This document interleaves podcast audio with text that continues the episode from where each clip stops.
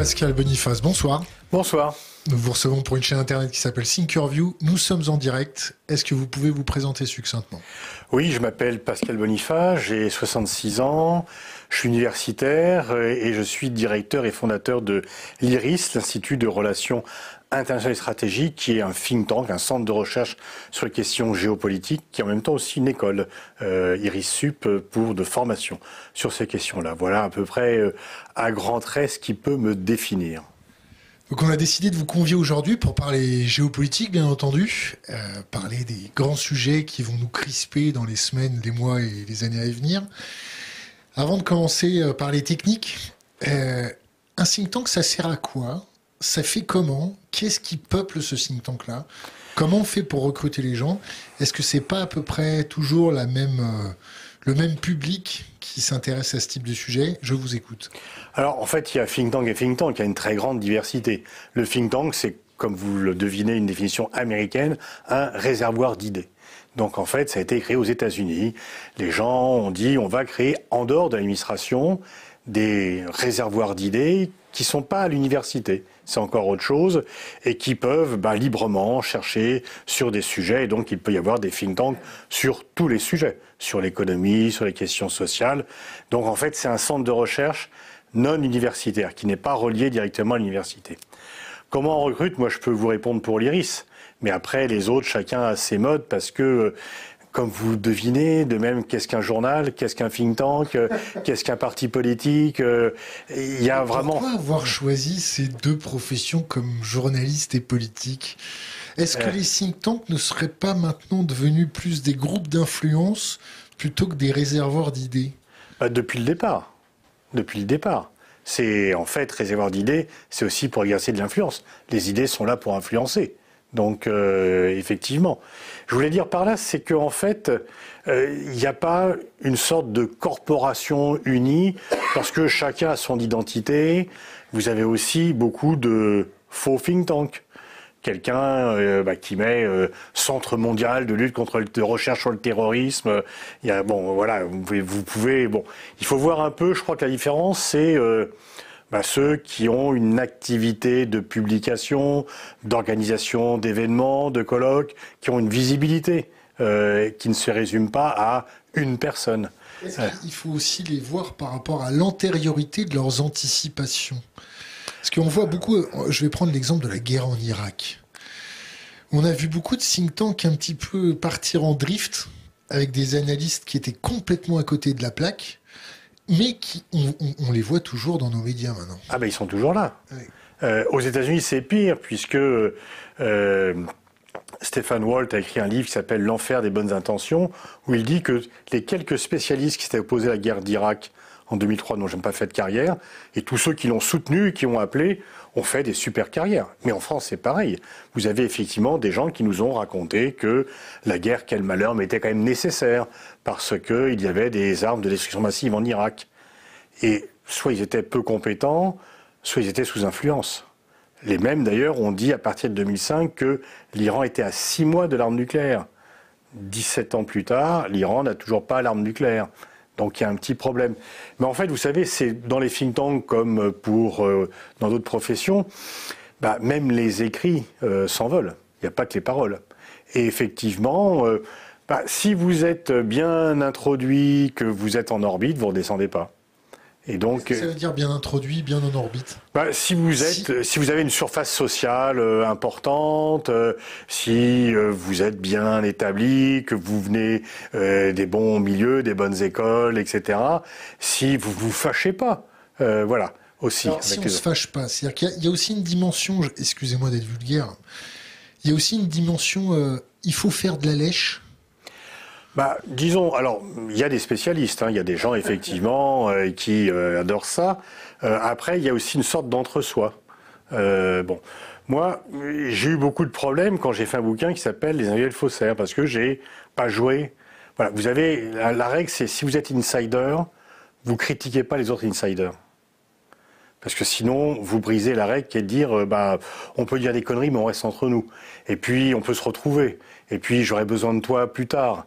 Et puis, euh, bah, voilà, machin peut me rendre service, faire renvoi d'ascenseur. Donc, si, comme je l'ai fait dans ce livre, je dis, il y a des gens qui nous ont baratiné, qu'on dit qu'il fallait faire la guerre parce que ça allait éviter un malheur, mais en fait, ça construit, ça conduit à un malheur, et donc on peut quand même remettre en cause leur légitimité comme chercheurs.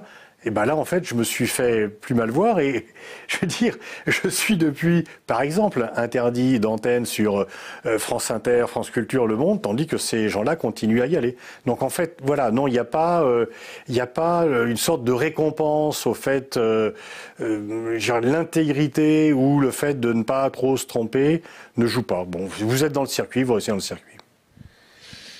Récemment, vous êtes fait comment on pourrait dire ça? C'est l'IRSEM qui vous a qualifié d'être relais de Pékin, c'est ça? Exactement. Mais en, les lisant, on avait l'impression que vous faisiez le canard laqué en cuisine. Vous savez, j'ai le cuir un peu tanné parce que j'ai été accusé successivement euh, d'être payé par euh, les Émirats arabes unis, par les Arabes, par les pays du Golfe, par le Qatar, par les Turcs, par les Chinois, par les Russes. Je dois en oublier. Euh... Et jamais du, du côté de l'axe du bien? Ah non, pourtant on a aussi bossé avec euh, des États-Unis, bossé avec l'ambassade américaine, mais là, il n'y a jamais ce type d'accusation, effectivement. C'est-à-dire que si vous êtes euh, relié à et même financé par des jamais on va vous le reprocher parce que c'est normal, vous faites partie du même club. C'est en fait dès que vous sortez, alors la Turquie c'est un pays qui n'est pas tout à fait occidental, mais dès que vous sortez de l'OTAN, là euh, bon, vous pouvez euh, vraiment être sous influence euh, américaine, on vous dira rien parce que ça fait partie de la famille. Et puis moi, j'appartiens à un milieu dans, la communauté stratégique. Je veux dire, c'est pas seulement que les gens sont payés, il y a des gens qui, sincèrement, quand vous parlez toujours aux mêmes gens, que euh, vous allez toujours dans les mêmes colloques. Ça fait 30 ans vous faites l'OTAN à la croisée des chemins euh, bah voilà, vous pensez que l'OTAN est à la croisée des chemins. Et en fait, vous connaissez les gens, ils sont sympathiques, ils vous reçoivent bien. Euh, moi, j'étais en 85, j'étais encore un jeune chercheur, je, je à peine de terminer ma thèse. J'ai été invité par un programme formidable aux États-Unis pendant un mois. J'avais un accompagnateur, euh, tout était payé. Je pouvais même faire quelques trucs de tourisme, le Grand Canyon, euh, Las Vegas, etc. Je voyais des, des différents think tanks. Euh, bon, bah, les chambres d'hôtel étaient garnies ou pas? Non. Non, non, non, non. Euh, et non, c'est n'est pas les méthodes euh, de, des États-Unis. C'est les méthodes russes. Oui, mais malheureusement ou heureusement, je sais pas. Enfin, moi, j'ai jamais eu de chambre garnie euh, en Russie ou en Chine, mais bon, euh, je ne dois pas être un assez gros poisson, j'imagine. Euh, et en tous les cas, et, et, et donc effectivement, on se sent appartenir à une communauté. Et quand vous voyez toujours les mêmes personnes, bah, vous appartenez à une famille, donc vous n'allez pas vous fâcher avec les membres de la famille parce que vous allez vous revoir. Parce que, et donc, au fur et à mesure, vous êtes un petit peu de plus en plus influencé finalement. Et en fait, après, vous vous auto-persuadez que c'est dans ce sens-là qu'il faut aller. Et si vous ne frottez pas... Euh, Alors maintenant, ça change un peu, parce que c'est vrai que quand moi j'ai commencé à bosser sur les questions stratégiques, au début des années 80, il y avait des think tanks en Europe, euh, pas beaucoup en France, mais c'est les États-Unis. Maintenant, il y a dans d'autres euh, domaines. Vous en avez en Chine, vous avez, on n'avait pas contact avec les pays non occidentaux. Maintenant, vous avez des think tanks un peu partout. Mais il y avait quand même une sorte de monopole de fait. Euh, la reconnaissance. Disons que les Français qui travaillaient sur les questions stratégiques étaient un peu hum, les provinciaux par rapport à la capitale qui était les États-Unis si on était reconnu par un think tank américain, par une revue américaine, c'était le Graal, c'était vraiment la l'onction, etc. Et donc, si on vous reconnaît et si on vous dit venez à la table, on vous invite et qu'on le fait gentiment et qu'il y a des débats intéressants par ailleurs, qu'il y a une vraie liberté de ton, ben voilà, vous faites partie de la famille et au fur et à mesure, vous adoptez les modes de pensée euh, bah de, euh, du centre. Euh... Quand, quand vous dites une liberté de ton en parlant de la famille, si vous aviez prononcé cette phrase-là avec l'accent italien, ça aurait pris une autre dimension quand même, non? Oui, oui, oui, mais euh, hein? Oui, mais euh, vous savez, il y a des communautés un peu partout, donc on se sent appartenir à un club, mmh. et donc on n'a pas envie de briser les règles de ce club. une liberté de ton, c'est aussi la liberté de se fâcher. Ah oui, mais là, pas tout à fait. C'est que c'est vrai que quand vous allez aux États-Unis, vous voyez aussi des gens de l'opposition. Vous avez des gens qui sont pas d'accord avec le gouvernement. Vous avez des gens qui, etc. Donc ça, c'est très plaisant. Regardez, au début des années 90, tous les, tous mes collègues universitaires euh, qui bossaient sur les questions internationales, ils étaient polonais, tchécoslovaques, euh, etc. Bon, tous ces gens-là, ils, ils pouvaient que répéter les éléments de langage fournis par l'Union soviétique au début. Et puis après, tout d'un coup, tout ça s'arrête. Et ils sont invités par les pays de l'OTAN, à l'OTAN même. Et l'OTAN a fait un grand programme. Ils venaient, ils pouvaient critiquer tout le monde. C'était génial. Ils avaient un petit perdième, c'était confortable, etc. Ils se sont dit, c'est génial l'OTAN. C'est génial. Je suis libre de critiquer, y compris ceux qui m'invitent, etc. Ils sont devenus de vrais believers. Ils ont été, effectivement, ils se sont convertis avec la fougue. Et donc, euh, ben, l'effet séduction a marché à fond. Et c'est pas étonnant que les anciens pays de l'Est soient euh, les plus euh, pro-américains. Alors il y a l'histoire qui explique cela, mais aussi, disons, bah, il y a eu quand même l'influence, ça existe. Ça existe. Est-ce que, euh, comme dirait l'OTAN, l'axe du mal ne s'est pas inspiré aussi de ces méthodes-là en vous approchant vous, en vous tamponnant vous avec l'ambassade de Chine? Est-ce que c'était pas, je me fais l'avocat du diable, est-ce que c'était pas vous qui partiez pour chasser, mais en fait vous vous êtes retrouvé comme proie. Ah ben, c'est clair que euh, l'ambassade de Chine a dû remarquer que je ne répétais pas les aimants de langage de l'OTAN. Et donc, euh, en même temps, l'ambassade de Chine, à cette époque, travaillait avec d'autres think tanks plus classiques, je dirais plus euh, dans la ligne. Donc, bon, c'était aussi, en fait, on nous a reproché d'avoir fait des séminaires sur la route de l'Essoie, c'était la période 2017, 2018, 2019, à une époque où Trump était au pouvoir, où euh, la Chine travaillait avec la France sur les questions climat, sur les questions aussi du nucléaire iranien, etc. Et donc on avait les points d'accord. Et l'accusation qui a été portée, c'est que on n'avait jamais critiqué euh, ce programme des routes de la soie, qu'il n'y avait aucune parole critique. On était les simples relais de la parole chinoise. Du coup, on a réécouté tous les débats quand il y a eu les trois journées, et il y avait plein de critiques qui étaient émises sur le, piège de la dette, euh, sur les droits de l'homme, etc. Enfin bon, bref. Donc, mais effectivement, euh, oui, moi je, suis un peu considéré comme un peu freerider par rapport euh, disons, à mes autres petits camarades. Euh, L'Iris, je l'ai créé tout seul. On est parti avec 20 000 balles autour d'un bouquin euh, en franc ancien avant. Ça a grossi au fur et à mesure, etc. Donc, euh, mais en tous les cas, moi, puisque vous parlez de long parcours, moi, je plaide la cohérence de mon parcours. C'est-à-dire que on peut reprendre, ok, je suis payé par ci, par ça, etc. Bah non, j'ai une logique d'analyse des relations internationales, qui est effectivement euh, de ne traiter pas occidentaliste, de ne pas penser qu'il y a le bien et le mal, de ne pas penser que euh, les autres ont toujours tort et que l'Occident euh, a des valeurs supérieures aux autres civilisations. bon, ça, c'est ma cohérence. Et donc, effectivement, les gens du Sud le voient. C'est vrai, en fait, je vais vous faire une non, je suis payé par les Arabes. Tous les, par les Arabes. Mais ça veut, ça veut rien dire, ça. Si, si tous les samedis matins, au marché d'Aligre, tous les samedis matins, j'ai des fruits gratuits, un peu plus que le poids.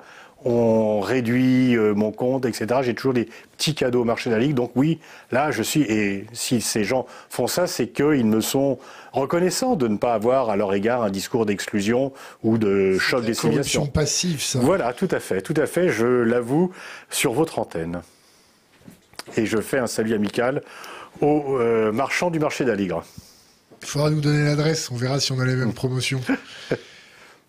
Maintenant qu'on a fait les présentations, euh, que vous êtes, euh, vous vous décrivez comme un apostat par rapport au dogme. Oh, je dirais pas jusque-là, mais enfin, en tous les cas, un, libre penseur. Est-ce que être apostat ou libre penseur, ça aide dans la prospective, avoir des, des prospectives plus affûtées, plus on va dire, une pointe de diamant plus affûtée par rapport au ronron quotidien des salons feutrés de, des, des think tanks Alors, j'aurais pas donné le sentiment euh, d'avoir un jugement négatif sur l'ensemble de mes collègues. Il y a quelques ah, égrofins.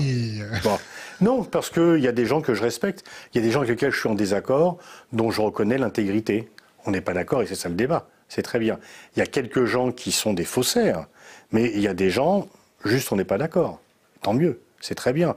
Et ils ont, parce qu'on vient pas du même, on n'a pas la même formation, on n'a pas le même parcours, on n'a pas les mêmes influences, etc. Et donc euh, voilà.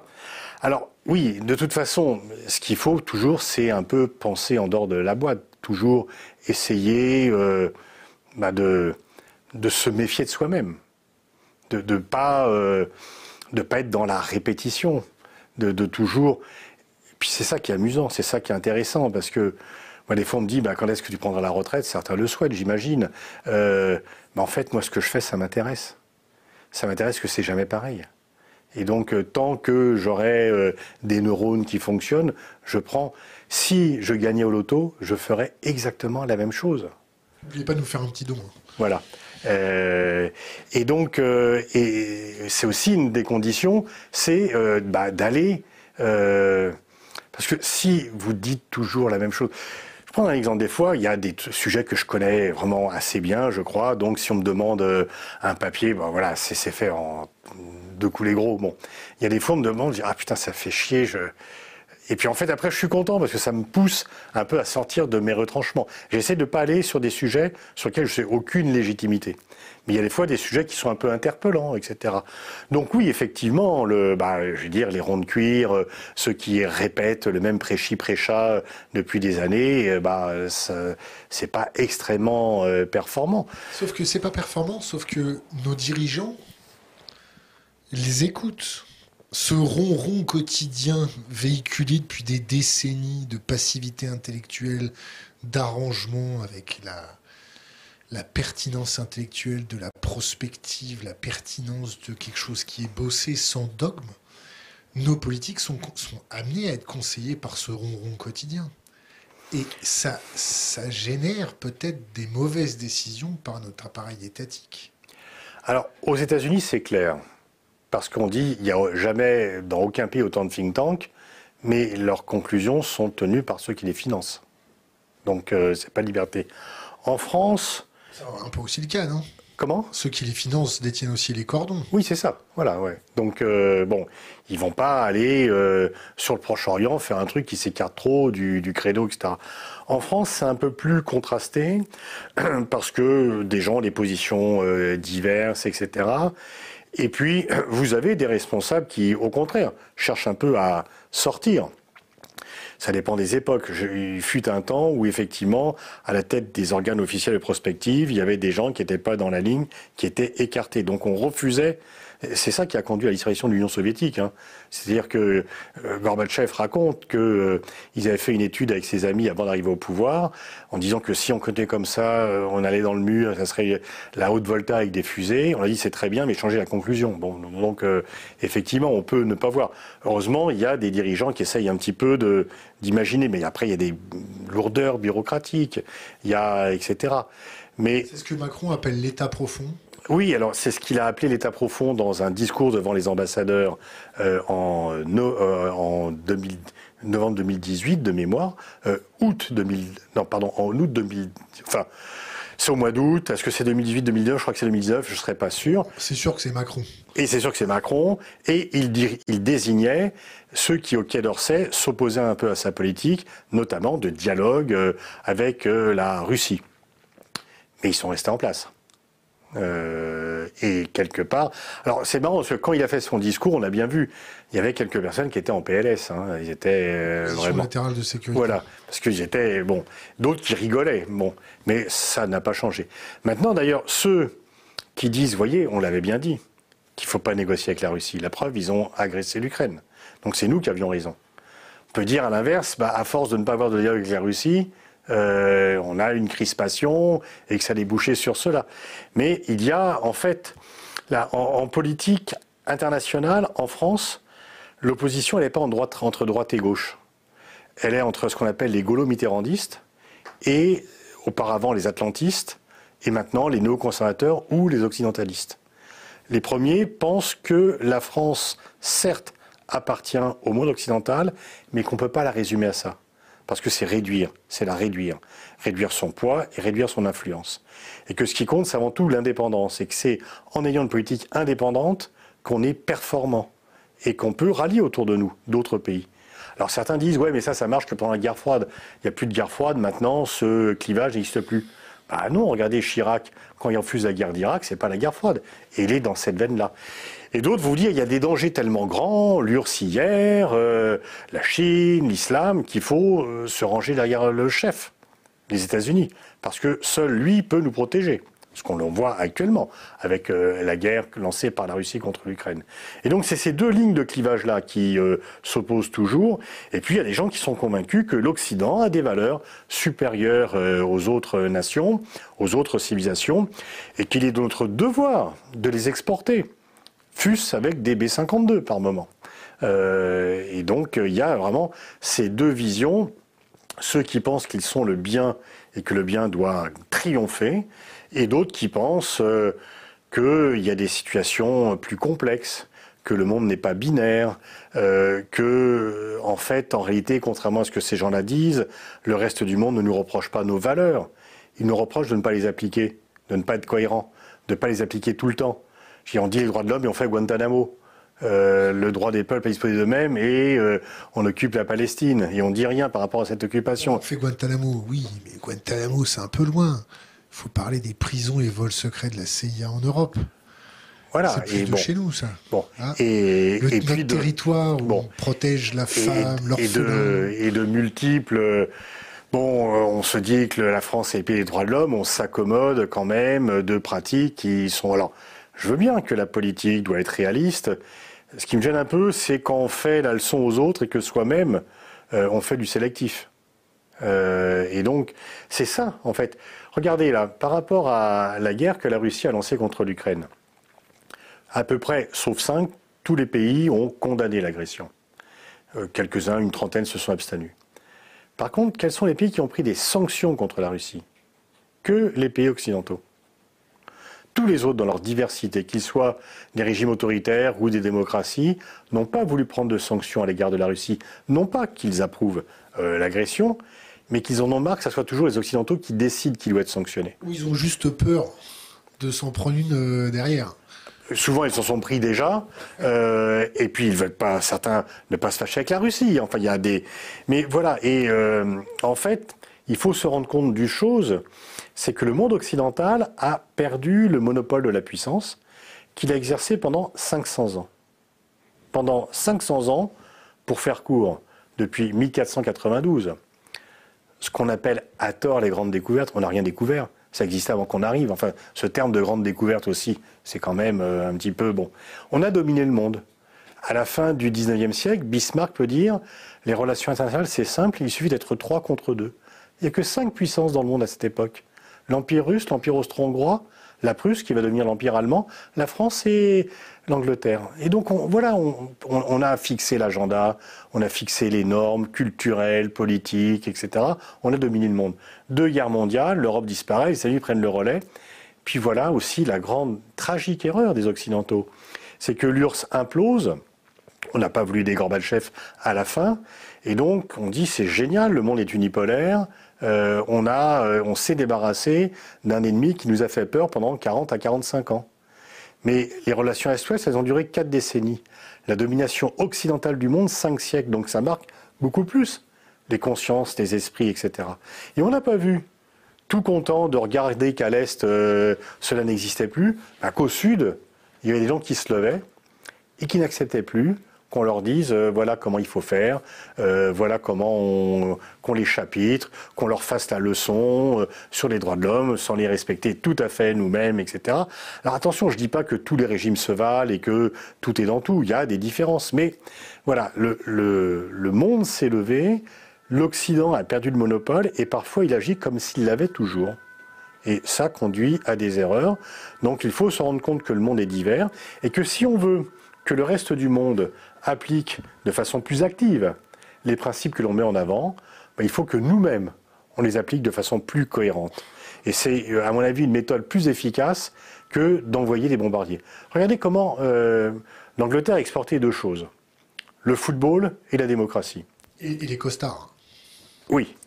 Alors les costards de façon moins universelle quand même. Bon. Ben, le football, ils l'ont pas exporté par la contrainte. Hein. L'empire du football, c'est un empire qui s'est construit pacifiquement, dans l'enthousiasme des peuples conquis. Par contre, si vous voulez exporter vos valeurs en disant si vous n'êtes pas content, euh, il y aura des coups de schlag pour que vous compreniez un peu mieux, ça ne marche pas. On va, on va, je vais vous poser quand même une dernière question sur les think tanks. Les jeunes qui viennent euh, euh, pulluler aux, portes des, des, think tanks pour avoir des stages, avoir une bonne petite carte de visite ou des choses comme ça. C'est quel type de jeune? C'est du jeune de bonne famille non, non, non, non, non, non, non, non, non, non, non, pas du tout. C'est vraiment très divers. Euh, vous savez, moi, hein, j'étais euh, lycéen au Val-Fouré à Mantes-la-Jolie, euh, et après j'ai fait mes études à Villetaneuse, donc je ne sors pas. Bon, et donc non, c'est des gens. Vous n'êtes pas tombé dans la drogue? Non. Et en fait, bah, il y a un peu de tout. Il y a effectivement quelques petits marquis, mais aussi des gars qui viennent des milieux populaires et qui sont passionnés par ça. Et surtout qui pensent pas en dehors, qui pensent en dehors de la boîte et qui peuvent amener des éléments beaucoup plus productifs à la prospective. Donc n'hésitez pas. Ouais. Revenons à nos sujets. On va parler géopolitique, finance, peut-être un peu de terrorisme, peut-être un peu de cyberattaque, hacking. Euh, non, peut-être moins bien. Cyberattaque, je serais moins à l'aise. Enfin, pourquoi pas. Ouais. Finance, vous parlez un peu finance? Pas, c'est pas trop mon domaine en réalité. Je suis pas économiste en fait. Alors commençons par la Chine. Ouais. Euh, la Chine, où est son proxy? Parce qu'on dit qu'on fait des proxys, des guerres par proxy. Quel est le proxy de la Chine ou quels sont les proxys de la Chine? Alors on a le droit euh, de voir en Afrique, on a le droit de voir en Asie, on a le droit de voir en Europe. Il n'y a pas de proxy au sens, je dirais, classique du terme, comme il y avait des proxys soviétiques ou des proxys euh, américains. Il y a des pays sur lesquels la Chine exerce une influence de nature diverse, selon l'implication économique, la dette, le nombre de gens qu'ils ont formés chez eux, euh, les Chinois se sont mis au soft power. Euh, il y a non seulement environ 500 instituts Confucius, euh, des fois en Afrique, y compris dans les locaux. J'étais il y a deux ans au Congo-Brazzaville, dans les locaux du ministère des Affaires étrangères, il y a un institut Confucius. Et ils invitent pas mal d'étudiants africains à faire des stages, des visites en Chine. Donc voilà. Donc, mais il n'y a pas un pays qui serait euh, aux ordres.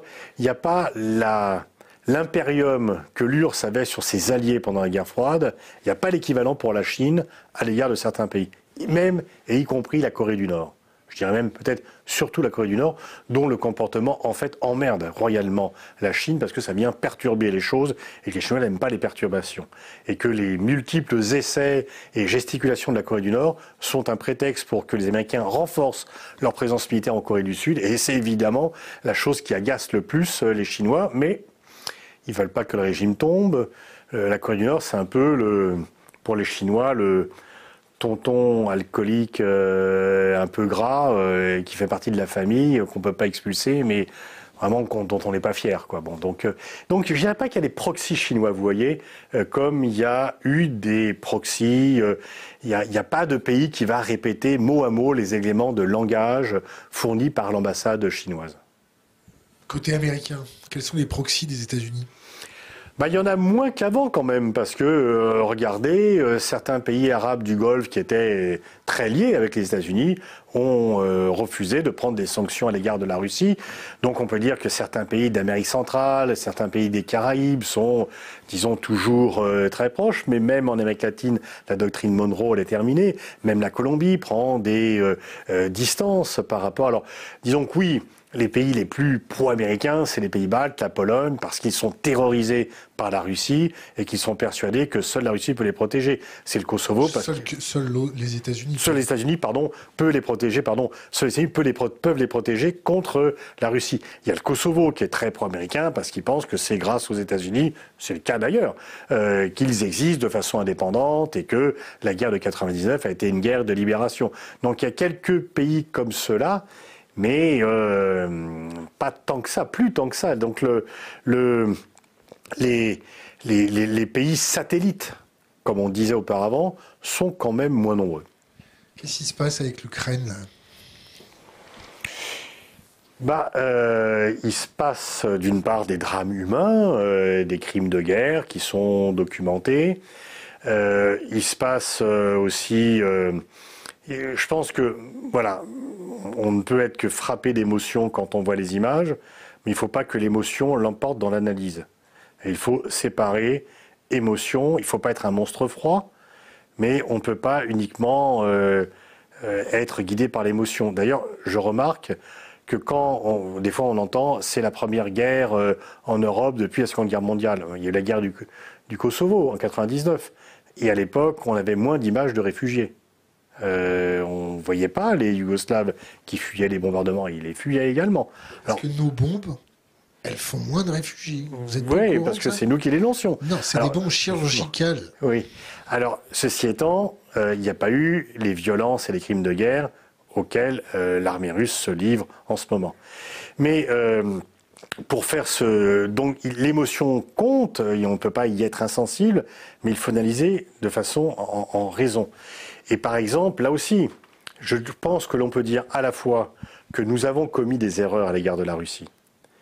Nous avons commis des erreurs à l'égard de la Russie. Quel type d'erreur? L'élargissement de l'OTAN. Et euh, il n'y a pas que des agences russes qui disent ça. Euh, Mitterrand disait ça dès 91 en disant si on élargit l'OTAN, on va crisper la Russie. Mitterrand, c'était un rouge, il était financé par euh, bah, l'URSS, c'est pour ça. Pas vraiment. Euh, Georges Kennan, l'inventeur du concept euh, du containment, avait dit la même chose. Le fait de développer un système de défense antimissile qui venait remettre en cause la parité nucléaire avec la Russie, la guerre du Kosovo qui montrait que l'OTAN n'était pas qu'une alliance défensive, parce que la Yougoslavie nous avait pas. Bon, on a mais même quelqu'un pour qui j'ai le plus grand respect, que j'ai vu régulièrement pendant des années, parce qu'il avait un forum annuel, Gorbatchev, Gorbatchev ne peut pas être considéré comme étant anti-occidental. Bon, il avait, par rapport aux Occidentaux et par rapport aux erreurs occidentales à l'égard de la Russie, les mêmes reproches que ceux faits par Poutine. Et Gorbatchev critiquait Poutine sur son ordre interne, sur sa répression, sur son autoritarisme, mais pas sur la contestation des Occidentaux. Mais une fois qu'on a dit ça, euh, eh bien, euh, c'est quand même Poutine qui est responsable de la guerre. Et les crimes de guerre sont de la part de la Russie. Euh, et c'est la population civile ukrainienne qui est bombardée, ce n'est pas la population civile russe qui l'est. Et en fait, ça revient. Ils sont fait bombarder dans le Donbass, non? Alors oui, mais c'est le territoire ukrainien. Le Donbass officiellement, c'est pas la Russie. Pour l'instant, il n'y a pas de bombardement ukrainien sur le territoire russe.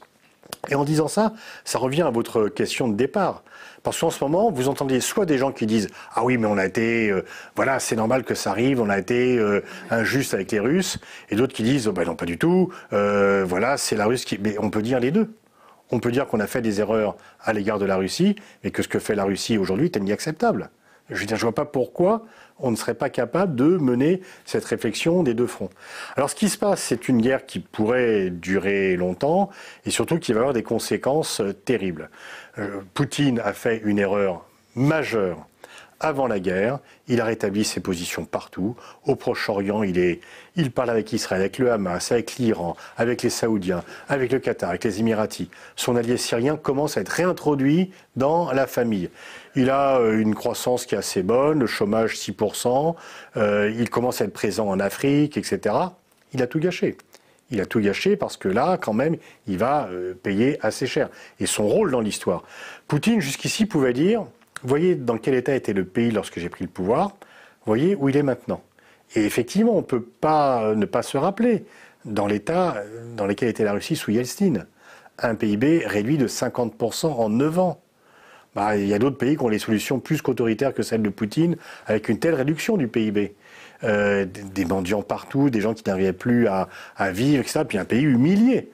Donc, mais Poutine peut dire j'ai relevé le pays, mais là, il a gâché cela par une erreur magistrale d'analyse.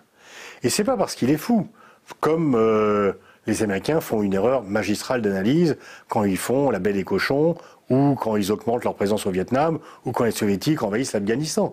C'est pas, faut pas être fou pour faire les analyses. Faut juste bah, avoir trop confiance en soi, ne pas écouter plusieurs voix, et ça revient un peu à ce que vous disiez euh, tout à l'heure. Donc, ils surestiment la force russe, ils sous-estiment la force de l'Ukraine, il sous-estime la réaction occidentale. Et les trois réunis font que bah, il n'aura pas les bénéfices. Euh, et en plus, il voulait envahir complètement euh, l'Ukraine avec 200 000 hommes. Lorsque l'URSS a envahi la Tchécoslovaquie pour changer le régime en 68, ils ont envoyé 500 000 mecs. Donc c'est pas que il faut un type pour 25 habitants. le, tchèque, le tchèque est dangereux. Bah, surtout qu'eux, ils n'étaient pas armés, alors que les Ukrainiens le sont. Donc euh, c'était quand même plus facile. Donc ce, sur quoi va déboucher cette guerre, malheureusement? Bah, Une coupure fondamentale, durable, entre la Russie et le reste de l'Europe, tant que Poutine sera au pouvoir. Et je ne vois pas le plan B, là, en Russie.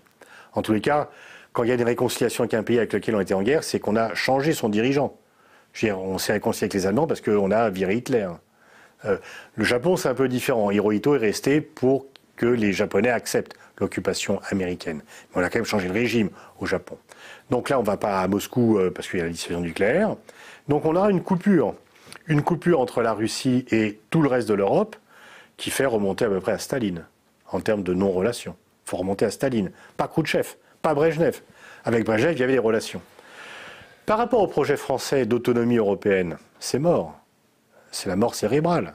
Parce que là, on voit quand même le côté irrationnel. En réalité, ce que les Russes ont montré, c'est que leur armée euh, n'était pas si puissante. Et qu'en réalité, je ne vois pas en quoi il est indispensable d'augmenter autant nos dépenses militaires pour faire face à une armée qui n'est pas capable de mettre au pas l'armée ukrainienne. Alors, maintenant... Une parenthèse, je vais me faire l'avocat du diable. Eh, contrairement aux, aux, pluies de bombes américaines qu'il y a eu en Irak, et ensuite, ils ont envoyé les, les GI. Poutine n'a pas fait ça. Il n'a pas, il a pas aplati l'Ukraine et ensuite envoyé euh, ses boys. ils, ont d'abord envoyé leurs boys. C'est vrai. Et parce qu'il parce qu'il pensait qu'en trois jours, il arrivait à Kiev, qu'il changeait le régime et que c'était mort. Mais ceci étant, euh, aujourd'hui encore, les services américains se demandent pourquoi ils ne bombardent pas plus massivement ils ont bombardé, clairement. Oui, il y a des villes mais euh, ils, n'ont pas. alors ils ont détruit Mariupol, mais il y a d'autres endroits parce qu'ils peuvent quand même pas détruire Kiev. Ils peuvent pas. Euh, bon, mais en tous les cas, le, on voit bien quand même que l'armée russe n'est pas aussi euh, formidable que cela. Mais beaucoup de conscrits, des jeunes appelés. Oui, et puis même un niveau de dépenses militaires de 60 milliards de dollars par an auparavant. Donc bon. Et donc on va quand même tous augmenter nos dépenses militaires et on va acheter des armes aux États-Unis. Et euh, l'OTAN, qui était en état de mort cérébrale selon Macron en novembre 2019, c'est aujourd'hui le seul jeu en ville. Euh, tous les pays, la Suède, la Finlande, qui étaient des pays neutres, vont rejoindre l'OTAN. Tous les pays européens disent oulala, heureusement que les Américains sont là pour nous protéger d'une menace russe qui est effrayante. Euh, mais les pays européens de l'OTAN, les pays européens de l'OTAN, ont aujourd'hui un niveau de dépenses militaires de 250 milliards de dollars. Donc, euh, pour se protéger d'un pays qui en dépense 60, ça devrait suffire normalement. Mais on va augmenter, il y a, une sorte d'irrationalité. Et si vous dites aujourd'hui, mais non, mais vous passez pour un mec qui n'est pas dans son état normal, qui est naïf, qui, a qui est beau scooter, etc. Et donc là, jamais l'OTAN n'a été aussi puissant qu'aujourd'hui. Jamais l'OTAN n'a été aussi unique aujourd'hui. Oubliez la débâcle de Kaboul. Parce que si on rembobine le film en septembre, qu'est-ce qui se passe? Tout le monde se dit, bon bah ok, la crédibilité stratégique américaine, on a vu ce qu'elle valait. Euh, ils signent un accord bâclé avec les talibans et ils partent tous euh, sans éteindre la lumière et sans prévenir euh, leurs alliés, y compris ceux qui ont les troupes sur place. Donc ça a créé un choc profond, y compris chez les plus proches de des États-Unis. Mais ça, c'est oublié. Et donc là, de façon durable, les États-Unis ont réétablit un impérium doux, pacifique, pas par la contrainte, par la volonté des autres, à la demande euh, des autres, et jamais l'influence américaine en Europe n'aura été euh, aussi forte parce que bah, même du temps de Kissinger, lui-même parlait des malentendus transatlantiques. Voilà, euh, il n'y en a pas. Donc Poutine, là-dessus, il a vraiment fait l'inverse de ce qu'il voulait faire. L'Ukraine l'identité nationale ukrainienne s'est forgée contre la Russie pour un long temps. Euh, L'OTAN n'a jamais été aussi soudée et aussi anti-russe, et que pour la France qui, depuis De Gaulle, et j'irai depuis De Gaulle, y compris pendant la conduite de la Seconde Guerre mondiale, De Gaulle avait déjà des relations euh, poussées avec les Russes parce qu'il y voyait une façon déjà d'augmenter les marges, ses marges de manœuvre parce que euh, Roosevelt pouvait pas le saquer et que Churchill ne lui mm, laissait pas toujours toute la liberté. Donc il disait qu'il n'avait pas le choix et que euh, la, coopération en Europe devait se faire avec la Russie. Bah là aujourd'hui, on pourra plus. On pourra plus. C'est ensuite il a maintenu, il a continué quand il était au pouvoir, la vie de Khrouchtchev en 60, euh, sa visite en Russie, dans l'Union soviétique. Et il lui parlait de la Russie d'ailleurs, de Gaulle. Il parlait de la Russie, pas de l'Union soviétique. Et puis ensuite, Mitterrand a continué, etc. Mais là, donc, euh, les ponts avec la Russie, une coopération politique avec la Russie qui ne soit pas agréée par les autres pays de l'OTAN. Alors que jusqu'ici, la, France, la France, voilà, la famille atlantique, la famille atlantique.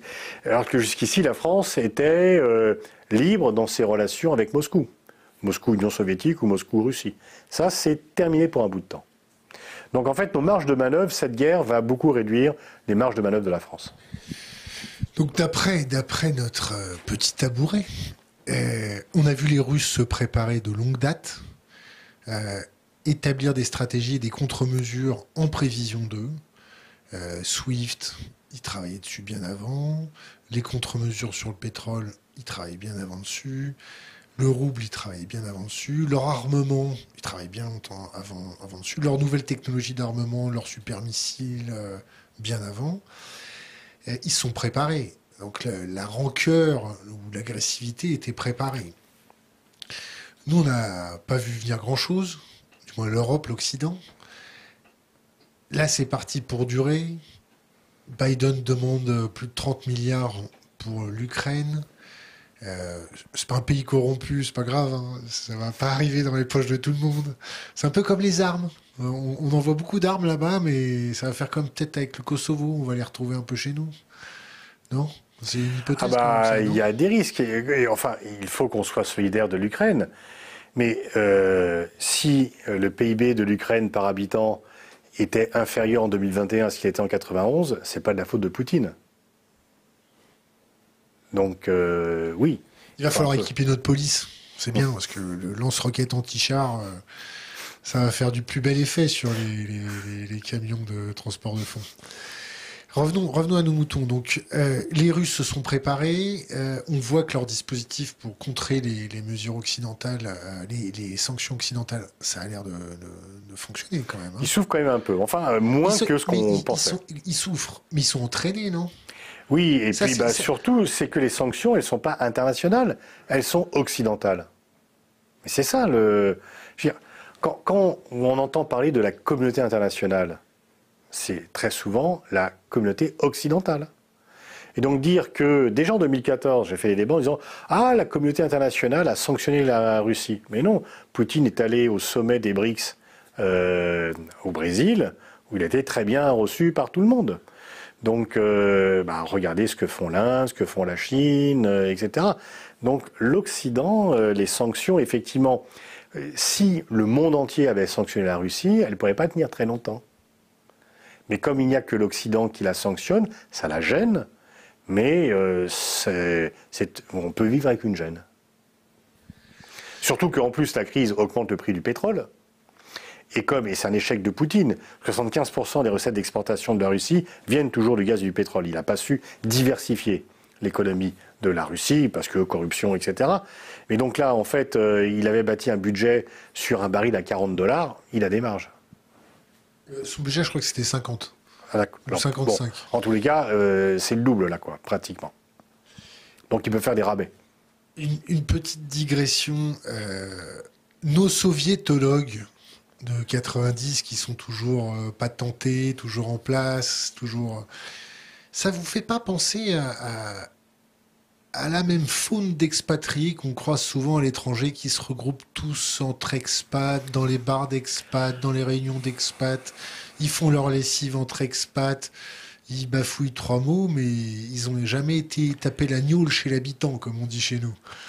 Ça vous fait pas penser à, à ça? C'est-à-dire qu'ils ont une vision mais en fait, ils connaissent pas du tout la mentalité, le pays, euh, l'âme. Ah, vous avez deux sortes de soviétologues ou de russologues maintenant. Vous avez des gens, déjà, ils sont pas d'accord entre eux. Donc en fait, ils s'opposent de façon très vive entre ceux euh, bah, entre ceux qui, pour faire court, parce que c'est caricatural, mais certains disent, bon, quand même, on, s'est gouré avec la Russie, on l'a trop euh, isolé, on n'a pas fait le nécessaire pour l'intégrer. On a créé notre propre démon. Voilà, voilà, on a, on a créé notre propre démon, effectivement. Ils savent bien faire ça. Bon. Et d'autres qui disent, mais dès le départ, c'est un démon. Vous avez des gens qui vous disent, mais dès 2000, euh, il y avait... Euh, Poutine portait la guerre comme la nuée porte l'orage. Donc dès le départ, il était comme ça. Il faut dire qu'il avait laissé des traces quand même, les journalistes qui tombent de la fenêtre, euh, d'autres qui se font un peu ah. empoisonner. C'était le hasard. Oui, Alors non, mais son autoritarisme, sa répression, sa brutalité, y compris en Tchétchénie, était très largement documentée. Mais au début, il veut se rapprocher euh, de l'Occident. Puis après, il estime qu'il n'a pas obtenu ce qu'il voulait qu'on l'a traité euh, comme euh, un type de seconde classe, comme un pays de seconde classe, etc. Chose qu'il ne faut jamais faire avec un Russe. Bah, et avec personne, parce que ça coûte cher toujours. Ah, le respect. a l'air de tolérer quand même. Le, respect quand même. On se fait enfler nos sous-marins, on continue à courber les chines avec le sourire. Mais oui, mais le, respect, ça se gagne quand même. C'est une façon de. Et donc, en fait, ce que vous appelez les soviétologues ou les spécialistes aujourd'hui de la Russie, il y en a vraiment de toutes sortes. Il y a en fait des gens qui s'autoprogramment spécialistes de la Russie sans y avoir jamais mis les pieds, mais ils ont lu des bouquins sur la Russie et ils peuvent dire que Poutine est un salaud.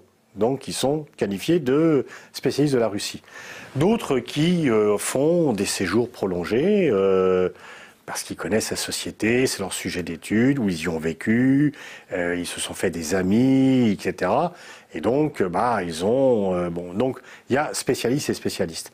Mais y compris parmi les vrais spécialistes, ceux qui euh, parlent la langue, peuvent lire le russe, peuvent. Eh ben, il y a effectivement cette division entre, disons, les faucons et les colons, même si j'aime pas. enfin, disons qu'entre les partisans d'une ligne dure et ceux d'une ligne de dialogue, ben, cette division existe parmi ceux que l'on peut qualifier d'ayant une véritable connaissance de la Russie.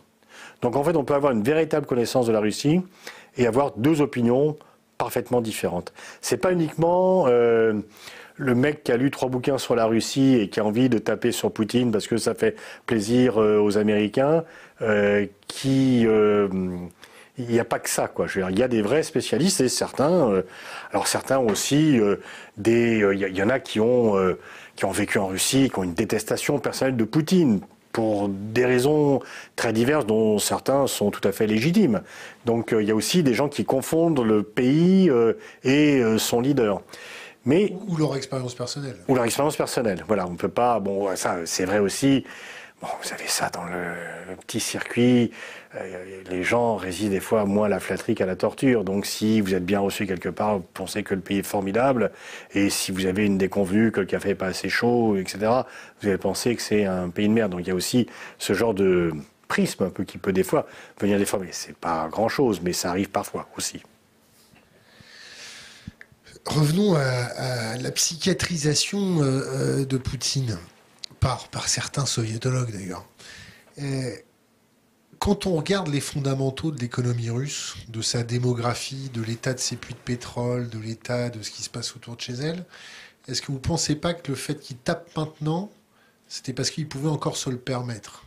Ah, il, a certainement pensé qu'il avait une fenêtre d'opportunité qui allait se refermer, et il a certainement pensé que euh, l'Ukraine allait rentrer dans l'OTAN et que c'était maintenant qu'il fallait taper. Euh, est-ce qu'il pense que son pays va vers le déclin euh, bah, En fait, euh, si c'est le cas, qui est au pouvoir depuis 20 ans et à qui doit-il en faire le reproche? Est-ce que, si je me permets de vous couper, est-ce que son pays et, son oligarchie est assise sur les matières premières nécessaires à la nucléarisation du monde en termes de centrales nucléaires, de crayons de combustible, de ce qu'on met dans les crayons de combustible, des gaines de crayons de combustible, de pétrole, de terres rares, et j'en passais des meilleurs. Et est-ce qu'il se sent pas un petit peu comme euh, le gardien qui se fait entourer son coffre par des gens qui ont faim? Bah, Il y, a ça, c'est-à-dire que... Avec les réchauffements climatiques qui s'énervent, les réfugiés climatiques. Mais c'est vrai que la rente pétrolière, pétrolière crée de la corruption. Euh, et euh, créer des mauvaises habitudes et, euh, et elle est quand même. moi, ce qui me frappe, c'est que les Russes ont une école de mathématiciens formidable. des savants formidables, où sont les géants digitaux russes? Poutine lui-même a dit que celui qui maîtriserait l'intelligence artificielle dominerait le monde. Mais où sont les investissements de la Russie? Dans l'intelligence artificielle Ils sont vachement à la bourre là-dessus. Donc, parce que en fait, comme bah, ils sont assis sur une rente, quand vous êtes rentier, vous n'innovez pas. Je veux dire, ce qui est vrai pour la veuve de Carpentras est aussi vrai pour le dirigeant de la Russie. Donc euh, bon. Et, là, effectivement, mais je pense, je pense surtout que c'est pas tellement par rapport à l'état de, parce que si vraiment il avait un état que bientôt ceci va se terminer, il aurait mis en œuvre des réformes pour éviter ça. Il tient quand même beaucoup à sa place dans l'histoire. Là, il est en train euh, de l'attacher. Donc je pense qu'il y a plutôt le sentiment que d'une part, euh, l'Ukraine va rentrer dans l'OTAN, et en fait, l'Ukraine n'allait pas rentrer dans l'OTAN, mais l'OTAN était déjà dans l'Ukraine depuis longtemps. C'est par, les centres de formation, par, par les armements. L'OTAN forme l'armée ukrainienne depuis 2014. Euh, ils ont... C'est le business, ils ont le droit. Ben non, parce qu'ils les préparent, euh, ils les ont préparés. Pourquoi l'armée ukrainienne a mieux résisté que prévu à l'armée russe C'est qu'elle a été préparée par l'OTAN depuis 2014 et qu'il y a un patriotisme. Et on se bat toujours mieux quand on défend son territoire, quand on défend sa patrie, que quand on attaque celle de l'autre. Ça, c'est une leçon. Donc, euh, il y a eu ça. Et puis aussi, on dit que Poutine ne comprend que les rapports de force, mais enfin tout le monde ne comprend que les rapports de force. J'ai jamais entendu une phrase plus stupide que celle-là. C'est l'ordre mélien. Ben oui, mais est-ce que, je veux dire, Johnson, Macron, Biden, Trump, Merkel, Scholz, tout le monde tous les dirigeants ne comprennent que le rapport de force. C'est la vie internationale, elle est une vie faite de rapports de force. Et donc Poutine a pensé vraiment que décidément on l'écoutait pas, etc. Et là où il a fait une terrible c'est qu'il commençait à obtenir des choses. Euh, sa conférence sur la sécurité en Europe, qu'il réclame depuis longtemps, et on n'a même pas répondu à ses demandes et que Gorbatchev aussi avait demandé, que Mitterrand aurait demandé s'il était encore, euh, eh bien, euh, il aurait pu l'obtenir. Et donc là, bah, il, a, vraiment tout foutu en l'air mais, euh, mais aussi, euh, pendant très longtemps, il a demandé gentiment et on lui a euh, rien accordé. Les, pauvres Ukrainiens, il faut qu'ils s'attendent à quoi? À une, un Ukrainistan au sein de l'Europe, c'est-à-dire on va embourber les Russes comme on a fait en Afghanistan? Il faut s'attendre à quoi? Les, les, Ukrainiens, il faut, faut leur dire oubliez de rentrer dans le pays pour les deux prochaines années. Non, ils commencent à rentrer. Euh, et, là, euh, ceux qui s'occupent de l'aide humanitaire à l'Ukraine estiment que ça marche bien, que c'est bien géré, y compris par les collectivités locales ukrainiennes. Il faut envoyer beaucoup de tentes parce que les immeubles sont détruits. Mais il y a des Ukrainiens qui rentrent chez eux dans les villes dont l'armée russe est partie. Mais là, il faut beaucoup de tentes, c'est ça qui manque pour l'instant, etc. Donc, euh, en fait, ça dépend à la fois de ce que veulent les Ukrainiens et de ce que leur donneront les Américains. Que veulent les Ukrainiens? Est-ce qu'ils veulent reprendre toutes les terres que la Russie leur a piquées? Ah bah, Bien entendu. Oui, mais depuis 2014 ou depuis 2022 J'ai interrogé un député ukrainien avec qui je faisais un débat dimanche dernier. Il m'a dit oui, oui, il faut qu'on récupère tout, mais, mais, mais euh, pour la Crimée, euh, on peut négocier. Donc, grosso modo, parce qu'il ne faut pas aussi oublier que même si l'Ukraine n'est pas un pays nazi, il y a une extrême droite en Ukraine qui a empêché Zelensky d'aller plus loin dans le rapprochement avec la Russie et qui le menaçait s'il se rapprochait un peu trop de la Russie. Donc il y a des gens qui veulent dire non, non, euh, on aura la paix avec les Russes, y compris en Ukraine, que le jour où on aura libéré de nouveau la Crimée et le Donbass. Disons, les républiques autoproclamées du Donbass, de Donetsk et de Lugansk. Donc S'ils veulent récupérer ça, ça va être dur. Est-ce qu'ils veulent récupérer tous les territoires que Poutine et la Russie ont conquis depuis le 24 février? Mais ça, euh, je veux dire, ça veut dire que Poutine a fait la guerre pour rien. Et qu'il rentre, euh, enfin voilà, qu'il va dire aux Russes, oh là là, on a pris une déculottée, euh, et tout ça pour rien, et tout ce que vous allez souffrir, etc., pour rien. Donc c'est quand même euh, un peu gênant pour lui. Et c'est là où, jusqu'où voudront avoir, aller les Ukrainiens en termes de reconquête, de ce qu'ils ont perdu, et jusqu'où les Américains accepteront de les aider pour cette reconquête. est-ce qu'un jour les Américains, est-ce que pour l'instant les Américains disent, regardez, un peu comme euh, euh, un boulanger, un pâtissier avec des gamins qui disent, écoutez, la, pâtisserie est ouverte, vous vous servez tout ce que vous voulez, c'est gratos, allez-y. Bon. Si les Américains disent, tous les matériels que vous voulez aux Ukrainiens, on vous les donnera, euh, les Ukrainiens vont vouloir aller jusqu'au bout. Est-ce que la co-belligérance. Ben oui, il y a co-belligérance. alors, non, il n'y a pas co-belligérance, c'est du business. Ben, y a Je me fais provoquant exprès. Ouais. Non, parce que c'est pas que du business, c'est aussi de la géopolitique. Monsieur Le Drian, il a dit chat perché. Alors, lorsque la France a fourni 4 ou 6 ou 5, je sais plus, super étendards à l'Irak en 80, 82, dans sa guerre contre l'Iran, et que l'Irak tapait les terminaux pétroliers iraniens, l'Iran dit ah bah la France est co-belligérante. Et ils ont fait des attentats, ils ont tué un ambassadeur, etc. Alors c'est vrai que les avions euh, français pilotés par des Irakiens allaient taper en territoire iranien. Mais là, c'est une fiction de dire qu'on n'est pas co-belligérant. Il n'y a pas de soldats qui se battent. Bon, il y a peut-être quelques services, quelques bon, mais pas de troupes, etc. Mais vu l'ampleur des matériels que l'on donne aux Ukrainiens, évidemment que de fait, de facto, c'est une co-belligérance. Mais pour l'instant, chacun préfère dans la fiction de dire qu'il n'y a pas de co-belligérance. C'est une drôle de guerre. Est-ce qu'on peut reprendre le terme de nos grands, de nos grands-parents ou de nos arrière-grands-parents? Une drôle de guerre. Bah, la drôle de guerre, c'était surtout quand la guerre était déclarée que chacun faisait du surplace, avant le blitzkrieg euh, allemand. Donc c'était, il y avait la guerre, personne ne bougeait, et il n'y avait pas trop de combats pendant quelques temps. Donc là, c'est une vraie guerre, avec des vrais morts. pour nous, c'est ah. une guerre... Euh, donner bah, un petit peu de bâton à ces sauvages qui euh, se tapent dessus. pour, pour, le coup, là, on pourrait dire qu'on fait la guerre à la Russie par proxy. Ça, effectivement. Et que peut-être la Chine fait la guerre par proxy avec la Russie. Non, parce qu'ils n'aident pas militairement euh, la Russie, qu'ils n'ont pas envie de l'aider, que les Chinois sont aussi fâchés de ce qu'on fait. Parce que pour les Chinois, c'est perturbateur tout ça. Et surtout, il y a beaucoup de choses qui gênent les Chinois. C'est que ils pensent que naturellement, ils vont devenir la première puissance mondiale. Donc, c'est donc c'est pas la peine de faire des guerres. Ça va venir tout seul. Donc, quand on fait une guerre, on on emmerde le monde.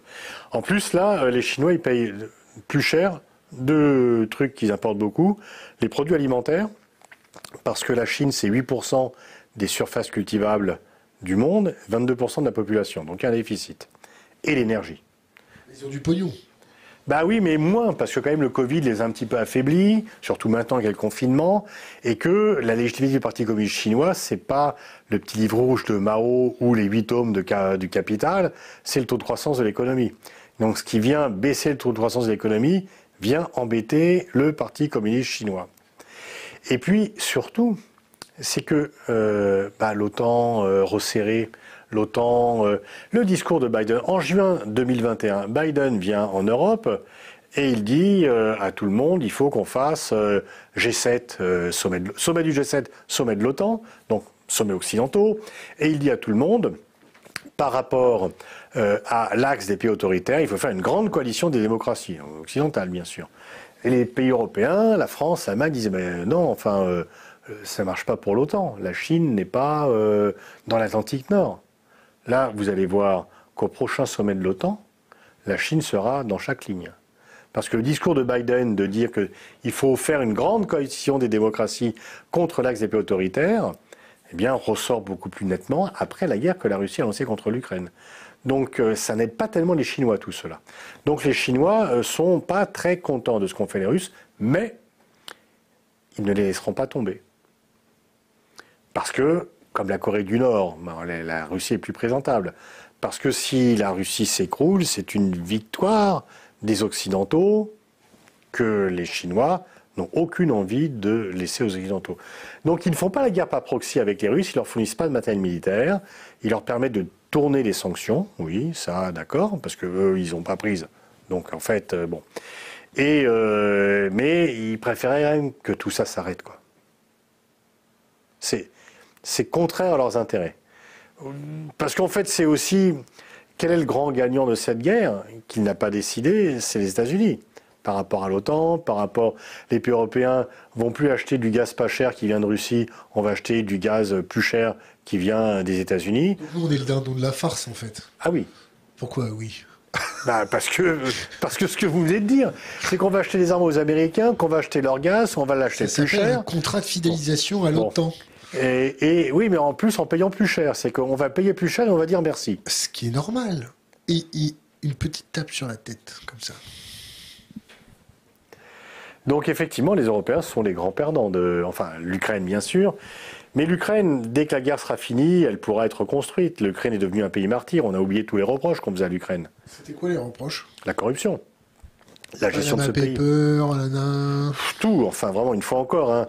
Euh, c'était. La prostitution un peu, non? Comment? La prostitution, les réseaux de prostitution aussi. Oh, ça, ça n'a jamais gêné personne, je crois, euh, en termes de relations internationales, euh, ni en termes de condamnation. Mais bon, où il y a de la mafia, etc. Mais bon, mais non, mais surtout, c'est qu'une fois encore, un pays dont le PIB par habitant est inférieur 30 ans plus tard son indépendance, parce qu'en fait, il y a quand même quelque chose qui unissait les oligarques en Ukraine, qu'ils soient pro-russes ou pro-occidentaux. C'était le pognon. Ben voilà.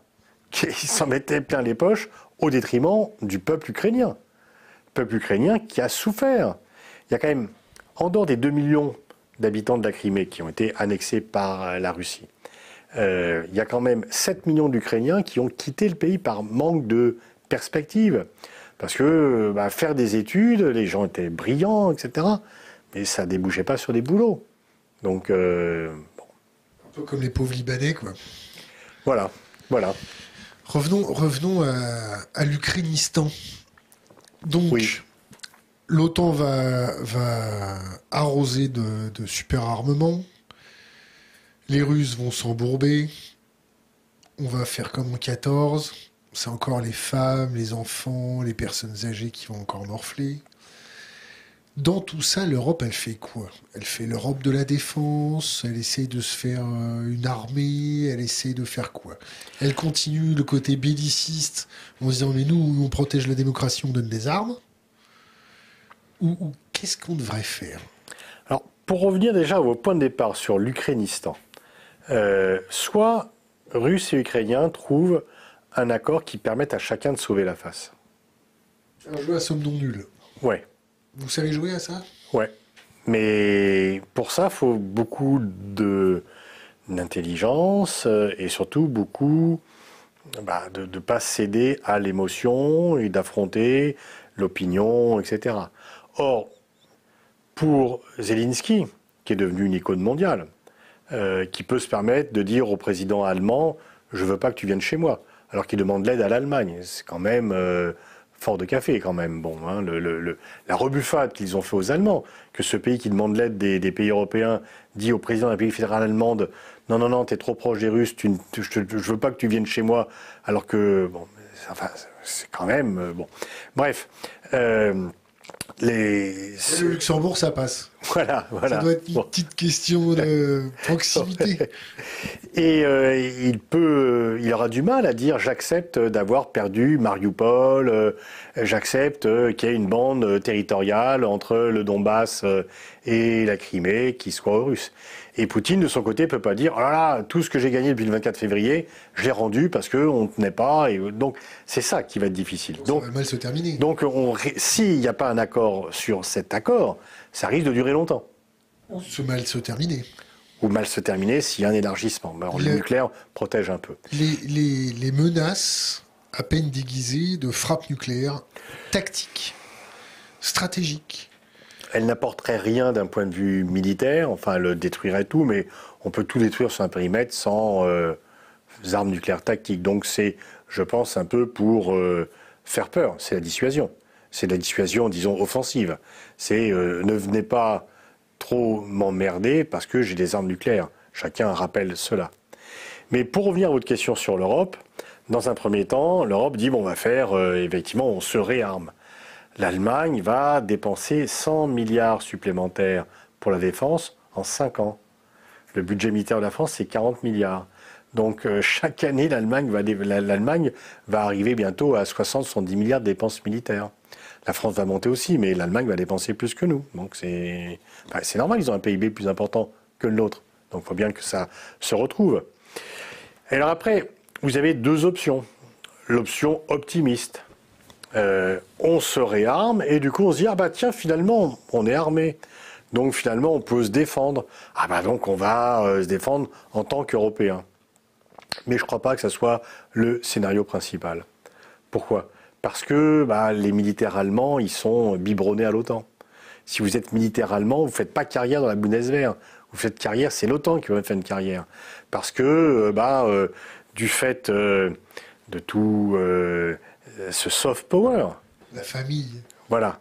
En fait, toutes les armées qui sont. Quand la France a réintégré les organes militaires intégrés de l'OTAN. Voici Sarkozy. Voilà. Euh, et on s'est dit, mais c'est pas grave, on peut rester indépendant. Oui, on peut rester indépendant. Sarkozy, qui était son petit surnom, Sarkozy l'américain. Voilà. Il a fait campagne là-dessus. Il a eu du pot, il a décidé quand Obama était président. Donc c'est passé crème. Euh, ça aurait été un autre président, ça aurait été plus difficile. Bon, François Hollande, qui a protesté contre la réintégration, ne l'a pas remis en cause lorsqu'il a été élu président.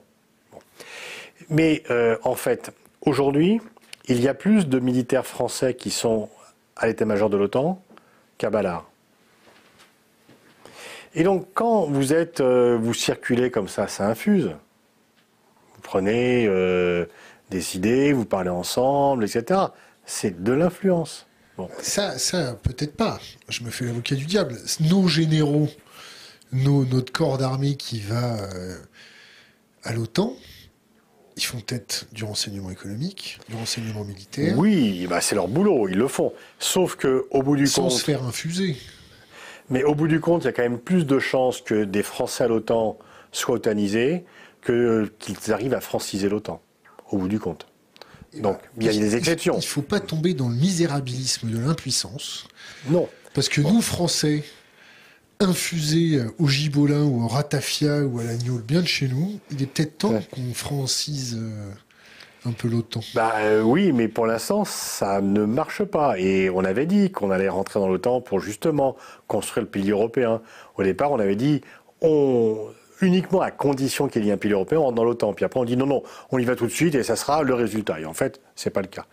Et donc, je crains quand même qu'au bout du compte, on ait plutôt euh, une Europe euh, beaucoup plus, euh, je dirais, otanisée, avec des Américains qui, une fois encore, apparaissent comme le seul recours possible pour nous protéger contre cette menace russe qui est à la fois réelle militairement. Je ne vais pas la nier. Mais en même temps, une fois encore, quand on a du mal euh, à aller jusqu'à Kiev, on n'est pas prêt d'arriver à Berlin. Avec un petit missile supersonique, ça prend moins de temps.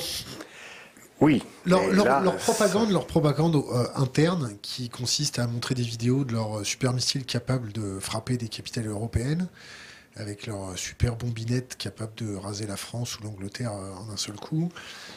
C'est de la propagande intérieure, c'est un message extérieur, c'est Bon, ils se font plaisir, oui, c'est effectivement, ils rassurent leur population. Euh, c'est bon, on est protégé. Et puis, c'est un rappel, mais c'est. La dissuasion a toujours été ça, c'est dire. La dissuasion, il faut. C'est pas la certitude de parvenir à toucher votre cible, c'est la peur que l'autre a que vous puissiez le faire. Donc, euh, ils font un rappel de dire que eux aussi, euh, ils ont euh, des armes qui, en trois minutes, peuvent arriver à Paris ou à Londres. dans tout ça, l'Afrique, elle fait quoi? Elle regarde, elle essaye d'avoir l'eau du robinet euh bah, L'Afrique, déjà, dans tout ça, bah, elle va payer plus cher de quoi bouffer. Ce qui va avoir les mêmes conséquences pour les révolutions arabes qu'on a connues en 2008, en 2011, pardon. Bon. Donc euh, il y, a, y, a, quand même des pénuries alimentaires euh, qui sont quand même euh, des perspectives qui sont quand même assez inquiétantes. C'est acté là. Oui. Bah alors il paraît que là. La sécheresse. Oui, en plus, là les pays européens donnent des plants de pommes de terre aux Ukrainiens, ça pousse plus vite que le blé, etc. Enfin pour nourrir. Enfin votre source. C'est Pascal Lamy. C'est une source fiable? Oui, tout à fait. Donc, euh, bon, voilà, enfin, faut essayer de trouver des moyens, mais enfin, quand même. Et surtout, l'Afrique, il y, a, euh, c'est marrant, c'est ternaire. Et années 90, l'Afrique est mal partie. C'est René Dumont avait mille fois raison. C'est euh, le continent sans espoir, corruption, le SIDA, le, génocide rwandais, les guerres civiles, Sierra Leone, euh, Libéria, Épatin et Couffin. Donc vraiment. Et à l'époque d'ailleurs, euh, je vois les responsables politiques français nouveaux voulaient pas aller en Afrique, ils voulaient pas être associés aux vieux de la vieille qui partent en Afrique et qui revenaient des fois avec des bagages plus chargés que ceux avec qui ils étaient partis, avec lesquels ils étaient partis. Et puis après, l'année de début du XXIe siècle, message d'espoir, plus de démocratie, du développement, 5% au niveau global, etc. Des sociétés civiles qui se développent, etc. Et, et, bam, la Libye. Et, là, la fin, euh, la fin, enfin, moins de conflits, etc. Et la Libye a été une erreur tragique. Pourquoi c'était une erreur? On a enlevé un, oui, dictateur. Euh, Effectivement. et Un mec qui voulait lancer des satellites et puis arrêter le franc CFA et construire un barrage. Mais c'était pas possible qu'on laisse un mec comme ça. Et puis en plus, il demandait le ticket quand il finançait les élections électorales. Alors, euh, vous vous rappelez qu'à l'époque, on a dit que c'était la guerre morale, une guerre qui a été faite pour la morale, parce qu'il n'y a pas d'intérêt. les écoles pour les petites filles. voilà, exactement. Alors, sauf que la guerre dans Libye, qu'est-ce qu'elle a comme inconvénient? Bah, L'état de la Libye, déjà. L'avantage, il n'y a plus Kadhafi. Alors, oui, mais euh, le prix à payer pour être débarrassé de Kadhafi est quand même de même qu'on a zigouillé Saddam Hussein, mais les Irakiens ont payé quand même plus cher qu'avant. Euh, avant. Et donc ah, le, mais tout de suite vous formalisez sur les détails. Le, prix que les Libyens hein. ont, payé est quand même plutôt cher. Le prix que les Africains ont payé. Euh, l'esclavage de tous les Africains qui passaient par Libye ont été remis en esclavage. aux esclaves. Et on oublie de dire que tous les pays africains étaient contre l'intervention. On les écoute pas. Mais non. Pourquoi mais non, circuler. Et c'est pour ça d'ailleurs qu'ils votent plus toujours pour nous maintenant. Ils étaient contre l'intervention parce qu'ils pensaient qu'on pouvait négocier avec Kadhafi et lui offrir euh, un refuge, etc. Ils étaient, ils voyaient bien jusqu'où ça allait. On a euh, tué. Bon, le Mali quand même a été déstabilisé euh, par cette intervention. On a tué le concept de responsabilité de protéger, qui était un peu une alternative entre on fait la guerre ou on fait rien. Et surtout, euh, puis on va revenir à la Russie. Medvedev est président à l'époque. Euh, Poutine est Premier ministre. Et Medvedev est son pantin. Oui, mais là, il décide, parce que Medvedev voulait se rapprocher des Occidentaux. Et si on refait un peu le fil de l'histoire à l'époque, euh, en 2008, 2009, 2010, certains disaient, bah tiens, Poutine, il va se faire avoir. Euh, comme Chirac s'est fait avoir par Bavière, même si au bout du compte il s'est pas fait avoir, mais Medvedev va penser que finalement la place est bonne et qu'il demanderait bien un deuxième mandat. Euh, et Medvedev devait euh, commencer à occuper un espace. Medvedev veut se rapprocher des Occidentaux. Et donc il s'abstient sur la résolution en 1973 qui permet d'utiliser la force pour aller au départ protéger la population de Benghazi. Poutine lui dit... 1973. 1973. La résolution. De la résolution. le numéro... l'espace aérien. oui, c'est ça, voilà. je crois c'est le numéro de la résolution. Et, Poutine dit à Medvedev, mais tu vas te faire avoir euh, par les Occidentaux comme d'habitude, il faut que tu mettes ton veto. Mais non, non, non, écoute, là on a un coup à jouer. Bon. Et puis on change la mission en cours de route, on passe de protéger la population à il faut buter Kadhafi, parce qu'on se dit que tant que Kadhafi sera au pouvoir, la population libyenne ne sera pas protégée. Donc, bah, Medvedev, du coup, bah voilà, ses rêves euh, d'accéder à la présidence, et Poutine lui en a voulu. Medvedev est apparu comme étant faible, parce que pro-occidental, etc. Et on oublie une chose, c'est la Syrie. Parce que si la Russie a mis intensivement des vétos sur toute la Syrie, et Lavrov l'a dit à Fabius, quand Fabius était ministre, tel quel, vous nous avez baisé sur la Libye, vous ne nous baiserez pas sur la Syrie. Donc la Syrie, le malheureux peuple syrien, paye les fracas de la guerre en Irak et de l'intervention occidentale en Libye. Bien sûr, il paye, euh, hein. non mais bien sûr, il paye la répression euh, sanguine, sanguinaire, sauvage de Bachar el-Assad.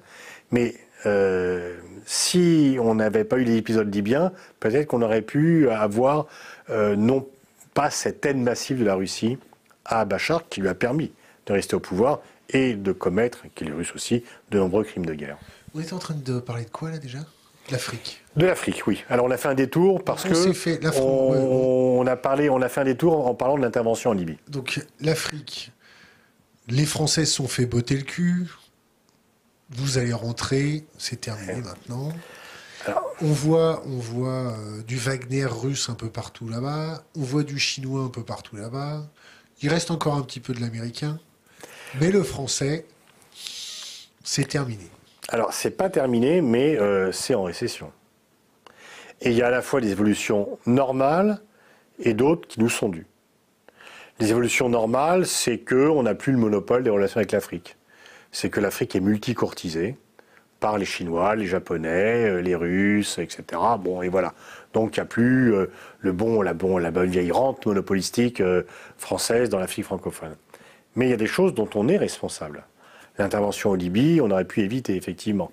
Le fait, le, fait bah, d'être associé, Macron fait le en même temps. Et en même temps, euh, on confie à Achille Membe et on un rapport euh, sur l'Afrique, donc quelqu'un qui est un intellectuel libre, euh, libre d'e- d'expression, qui critique la France-Afrique, etc. On fait un sommet avec la, qui c'est pas un sommet France-Afrique, mais avec les, jeunes, et on va aux obsèques d'Idriss Déby. Et on soutient des régimes qui sont là depuis 40 ans, des régimes héréditaires qui ne représentent pas l'avenir.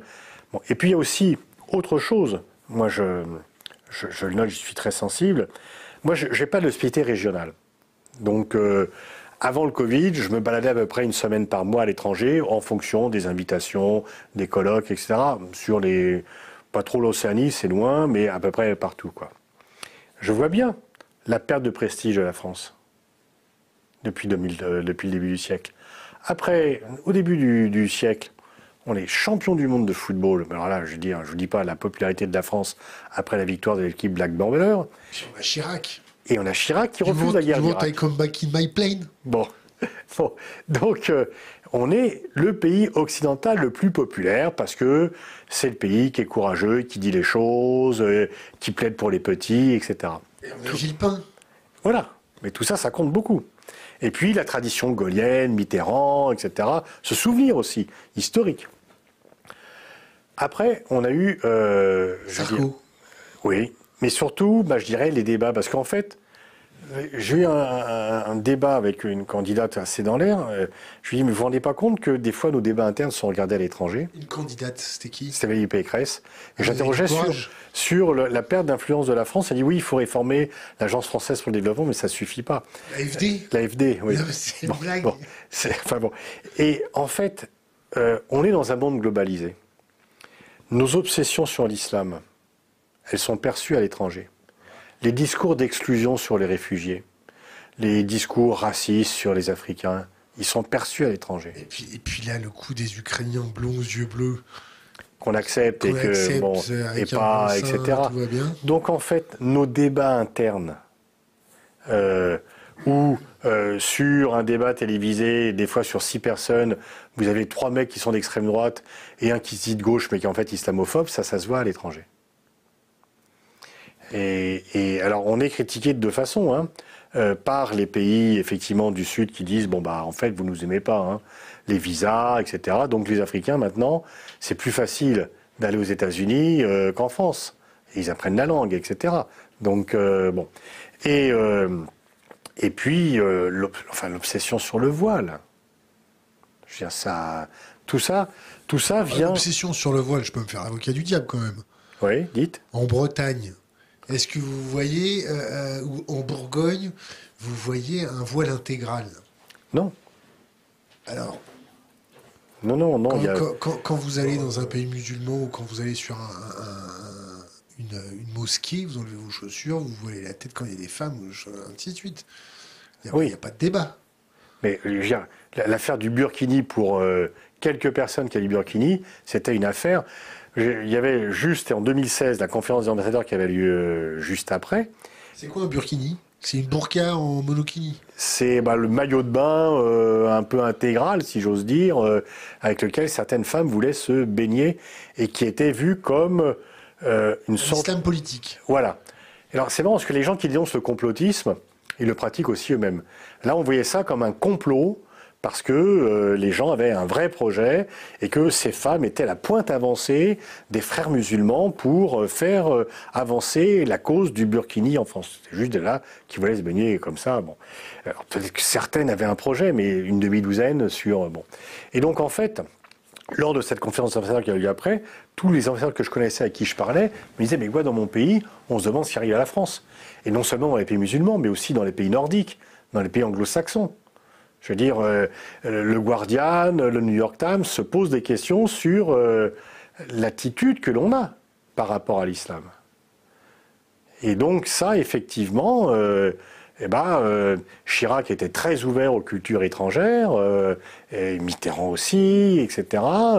bon, euh, de Gaulle avait mis fin à la guerre d'Algérie. Donc en fait, nos débats internes, qui sont beaucoup quand même des débats un peu d'exclusion par rapport à l'autre, par rapport aux réfugiés, et une fois encore par rapport à l'islam, etc., sont perçus et font que bah, on est moins apprécié qu'on était auparavant. Ça c'est clair.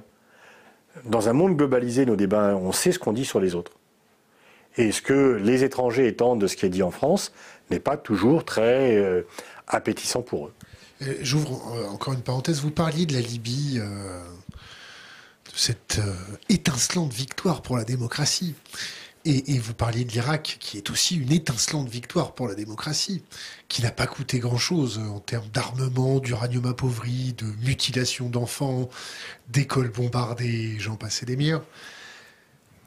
Cet échec, tous les gens qui ont participé à cet échec, à ces échecs, pourquoi ils ne sont pas virés manu militari? Alors vous désignez qui là? Bah, Les gens qui ont participé à la Libye. Hmm? Qui ont, été réélus euh, ou pas euh, Bon. Effectivement. Les euh, qui, ont péroré sur ce, les va en guerre. Mais parce que les écrits s'envolent. Ce qu'on a dit. là, Biden demande à ce que Poutine soit déféré devant la Cour pénale internationale. Il le mériterait. Il le mériterait. Non, pas Biden. Non, Poutine, il le ah mériterait. Mais ils n'ont pas signé le traité. Et euh, si Poutine doit aller devant la Cour pénale, George Bush et Tony Blair aussi. Euh, Bush père ou fils? Euh, Fils. père, non. Regardez, la guerre du Golfe de 90 n'a pas eu les conséquences catastrophiques de la guerre d'Irak de 2003. Parce que, mais là aussi, le grand tournant par rapport à Moscou. Gorbatchev accepte de voter la résolution. Pour la première fois, l'ONU fonctionne tel qu'on l'avait prévu. Il y a un pays qui a commis un acte euh, très grave en termes de violation de droit international. On a le droit d'employer la force pour le sanctionner s'il n'a pas réparé. Gorbatchev accepte de lâcher un allié. Saddam Hussein était son allié, était l'allié de l'URSS. Il accepte de lâcher au nom d'un avenir, dans lequel l'ONU résoudrait les questions de sécurité. George Bush proclame le père, le nouvel ordre mondial. Et juste après, eh ben, euh, on va dire vive le monde unipolaire. Et en juillet 91, Gorbatchev vient devant le G7 demander une aide supplémentaire au pays du G7 pour réussir la perestroïka. Kohl et Mitterrand sont d'accord. John Major et euh, George Bush disent non. Parce qu'ils se disent, bah, on a tout obtenu, on a obtenu une réunification allemande, le retrait d'Afghanistan, etc. Puis il y a signe qui va arriver et ça sera mieux. Et Gorbatchev leur dit, messieurs, c'est la dernière fois que vous me voyez comme président de l'Union soviétique.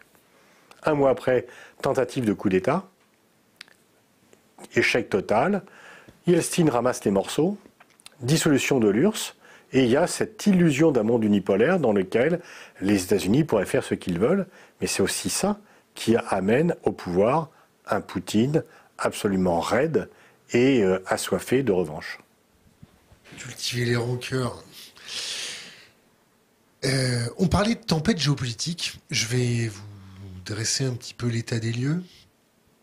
Réchauffement climatique incontrôlable. Hum une économie qui n'est pas prête à comprendre ce qu'est le réchauffement climatique, parce que basé sur la transformation de ressources, et c'est pas le, tout le greenwashing de bullshitters euh, pseudo-écologistes qui vont nous faire comprendre que euh, ça va, ça va changer. Donc, euh, réchauffement climatique problématique pour les récoltes, pour la nourriture, donc pour les gens, euh, des migrants qui vont être obligés de bouger parce que zone invivable due aux températures et au taux d'humidité. Un système financier qui est en train de marcher avec des cannes, des, déambulateurs euh, d'aide de banques centrales, des banques centrales qui sont transformées en bas de banque, où ça concentre euh, tout ce qui ne devrait pas être concentré. Qu'est-ce que j'ai oublié d'autre? On a la pandémie, Tension Chine-Taïwan. Chine, Chine-Russie. Euh, euh, Chine, tension Érythrée, Éthiopie, etc. Enfin, bon, oui. Donc, zone problématique. Ouais. Est-ce que ça va pas se terminer du chacun son cul et Dieu pour tous? En gros, on va avoir un bon gros rideau de fer de mamie en plein milieu de l'Europe. Les, les Russes qui vont rester assis sur leur tas de ressources avec leurs copains chinois. Et nous, l'Europe, on va gentiment dépérir au soleil avec les États-Unis qui nous disent c'est bien les gars, continuez. en tous les cas, si on fait pas, euh, si l'Europe ne comprend pas, il y, a quand même des avantages dans l'Europe. C'est le multilatéralisme. C'est-à-dire qu'on on est d'accord sur rien, c'est ça? Non, non, non, non, non, non, non. c'est que l'Europe est une construction multilatérale, donc c'est quand même son ADN. Alors parfois, ça tarde à déboucher sur un accord mais quand même, des fois, euh, on en trouve. Donc l'Europe, quand même, et certains pays européens plus que d'autres, ont à la fois une mémoire historique de la puissance, et en même temps ont perdu l'illusion de vouloir dominer le monde. L'Europe ne veut pas dominer le monde. La Russie veut dominer son étranger proche, les États-Unis veulent dominer le monde, la Chine veut quand même avoir l'Asie et la mer de Chine sous sa coupe, et puis on verra plus tard pour aller plus loin l'Europe euh, a été vaccinée contre les excès de la puissance. Donc il y a quand même un modèle européen qui... Euh, et ce modèle européen, il, euh, vous rigolez, mais ce, le modèle européen, regardez, les réfugiés syriens, ils veulent pas aller en Arabie Saoudite. Euh, ils veulent pas aller en Arabie Saoudite parce qu'on les accepte pas de toute façon. Oui, mais enfin, ils vont en Europe. Disons que l'Europe est attractive pour l'extérieur. Elle est parfois effectivement, elle lasse un peu ceux qui sont dedans, mais ceux qui sont à l'extérieur, les Balkans, les Georgiens, les Ukrainiens, euh, ou les Nord-Africains pour les accords d'association, ou les citoyens veulent y venir. Donc, si vous voulez, je suis assez critique sur l'Europe, notamment sur la docilité qu'elle a à l'égard des États-Unis, par tradition stratégique, par dépendance. En fait, il y a une dépendance stratégique européenne à l'égard des États-Unis, historique. Docile, c'est pas le bon mot, je pense. Soumission irait mieux. La docilité, c'est quand même déjà pas mal. Parce que c'est quand même déjà pas mal. Euh, et il y a quand même des fois où on se rebelle quand même. Bon, pas bon. Mais mais euh, il y a quand même des choses que l'Europe peut faire qui sont pas mal. Par rapport au climat, l'Europe est quand même plutôt en pointe par rapport aux autres blocs de civilisation. Que nous, on exporte mieux notre. Euh, non, non. comment comment on formule ça? Nous, on décentralise mieux notre pollution ailleurs, c'est ça? Non, on est quand même euh, l'Europe euh, l'Europe est quand même le premier fournisseur d'aide multilatérale au développement et qui concerne également la lutte contre le réchauffement climatique. L'Europe quand même est un peu en pointe par rapport à la réduction des gaz à effet de serre, etc. Donc il faut rendre justice. Il y a des choses qui sont très critiquables, la bureaucratie, blabla. Des fois le, le fait d'oublier cela. Je pense que l'élargissement était trop rapide. Et qu'on aurait mieux fait de faire une Europe à cercle concentrique, euh, différent, etc. Mais il y a quand même euh, des choses plutôt pas mal du côté européen. Sauf que, voilà, euh, je voulais en revenir là, c'est qu'on est, pour des raisons historiques, dépendant des États-Unis sur le plan stratégique. Et la dépendance, c'est très difficile d'en sortir, quelle qu'elle soit. Et donc, on a cette culture de la dépendance à l'égard des États-Unis qui nous empêche d'être autonomes. Et L'autonomie stratégique européenne n'est pas être anti-américain, c'est être autonome, c'est ne pas être dépendant. mais, ça, les pays européens n'achètent pas ça. Non, mais ça, c'est du wishful thinking. Non, mais je sais bien. Notre dette, elle est détenue par qui? Notre dette de France, notre dette d'État. Est-ce qu'il y a des fonds vautours euh, qui pourraient nous faire euh, taire nos politiciens s'ils deviennent trop turbulents euh, Alors, écoutez, je, honnêtement, je sèche pour savoir le, qui euh, euh, détient la dette, mais en même temps, ce que l'on peut craindre, c'est une remontée des taux qui la rendent euh, moins indolore qu'elle ne l'est aujourd'hui. Oh bah, ça, ça, ça, ça va piquer. Question Internet. Alors je commence par la question qui n'a rien à voir. Est-ce que Pascal a prévu de voir le match de Ligue des Champions ce soir? La réponse est non. Je, verrai, bien où on en est. D'accord. Donc, question sérieuse. Que font Mais la les première question était sérieuse. Ouais, non. Si ça avait été un match de rugby, peut-être, mais là. bon. Question sérieuse. Que font les C'était sérieux, le foot. C'est- La géopolitique du sport, on, on va traiter ce, ce sujet-là. On, on va bien rigoler d'ailleurs. Question Que font les USA avec Et ils font ce grand mur anti-chinois. Ils font, Ils font le mur dans l'eau, en fait. Ouais. Donc ils veulent contenir la Chine et ils font ce qu'on appelle les prophéties autoréalisatoires. Vous désignez un pays comme un ennemi et à force il le devient. C'est ça ma grande crainte. Donc euh, AUKUS, c'est euh, Australie, Royaume-Uni, États-Unis. C'est une alliance. Euh, L'Australie avait trois ou quatre fois plus de commerce avec la Chine qu'avec les États-Unis. Ils avaient fait une alliance économique en plus. Oui, oui, oui. Et là, en fait, les États-Unis leur disent non, non, vous venez, etc. Et donc, euh, en fait, qu'est-ce qui obsède de- de- de- pour les, Quelle est l'obsession américaine de la Chine? C'est pas les droits de l'homme. Ça, c'est des conneries. S'il n'y avait que ça. Non, mais je dis, bien sûr, la Chine ne respecte pas les droits de l'homme. Mais alors, les Ouïghours? Bon. mais, mais comment se fait-ce? Mais, et- mais c'est pas à ce motif-là que les Américains désignent la Chine comme un ennemi. Quand Nixon et Kissinger vont à Pékin en 72, la Chine n'est pas une démocratie. Et je crois qu'il vaut mieux être chinois aujourd'hui qu'en 72. Euh, dans les années 90, quand on reçoit Deng Xiaoping comme un seigneur, la Chine ne respecte pas les droits de l'homme. Il y a une crispation autoritaire de Xi Jinping. En fait, ce euh, ce qui déplaît aux Américains, c'est le rattrapage. C'est le fait que la Chine faisait 10% du PIB américain en 2001 lorsqu'elle adhère à l'OMC et qu'elle en fait aujourd'hui 70%. Et qu'en fait, le pacte non écrit qu'il y avait entre la Chine et les États-Unis, je ne conteste pas ta suprématie mondiale. La phrase de Deng Xiaoping, c'était cacher sa force, attendre son heure. Sun Tzu. Et, et voilà, Sun Tzu, effectivement. Et en même temps, du côté américain, bon, je regarde pas ce qui se passe chez toi, c'est chez toi, donc euh, tu fais ce que tu veux. Bah, ce pacte est rompu à partir du moment où la Chine dit je serai la première puissance mondiale. Donc on met, vous connaissez le proverbe, quand le sage montre la lune, l'imbécile voit le doigt. Donc euh, quand C'est euh, aussi celui avec la noix de coco. Bon. Donc, euh, quand les Américains parlent des droits de l'homme, je ne dis pas qu'il n'y a pas de problème des droits de l'homme, mais je dis que ce n'est pas cela qui les motive. Ce qui les motive, c'est de n'être plus la première puissance mondiale. Donc, ils veulent contenir la Chine. C'est pour ça qu'ils disent aux Européens, venez avec nous, ça vous concerne également, alors que ça ne nous concerne pas. Enfin, je veux dire, nous, la suprématie mondiale, ce n'était pas le problème de l'Europe. Et qu'ils disent aux Australiens, aux Anglais, venez. Les Australiens sont très contents euh, qu'on les amène. Et les Britanniques sont très contents parce que Johnson, qui est empêtré dans plein d'affaires, peut dire Regardez, Global Britain, ça marche bien, etc.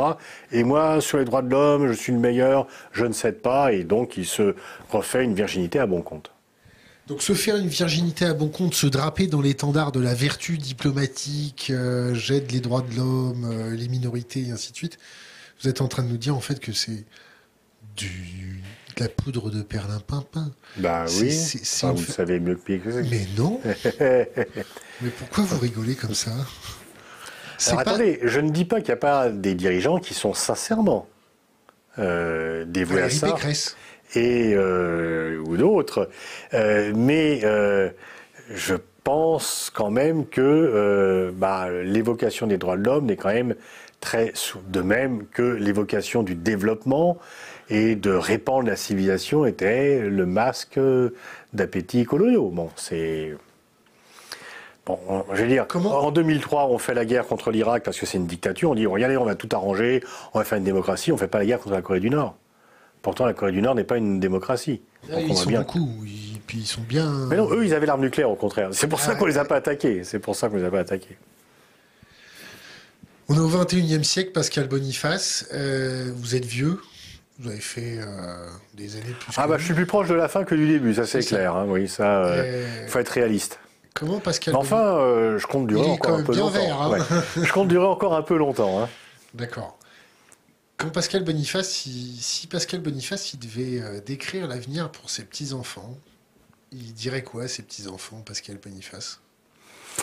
Alors, ses petits-enfants majeurs, hein, d'accord? On, peut rentrer avec des mots qui vont bien. En description ou en... Non, à quelle sauce ils vont être mangés? Bah, honnêtement, on n'en sait rien. Ah non, on n'en sait rien. Non, non, parce que ceux qui font la prospective à 20 ans...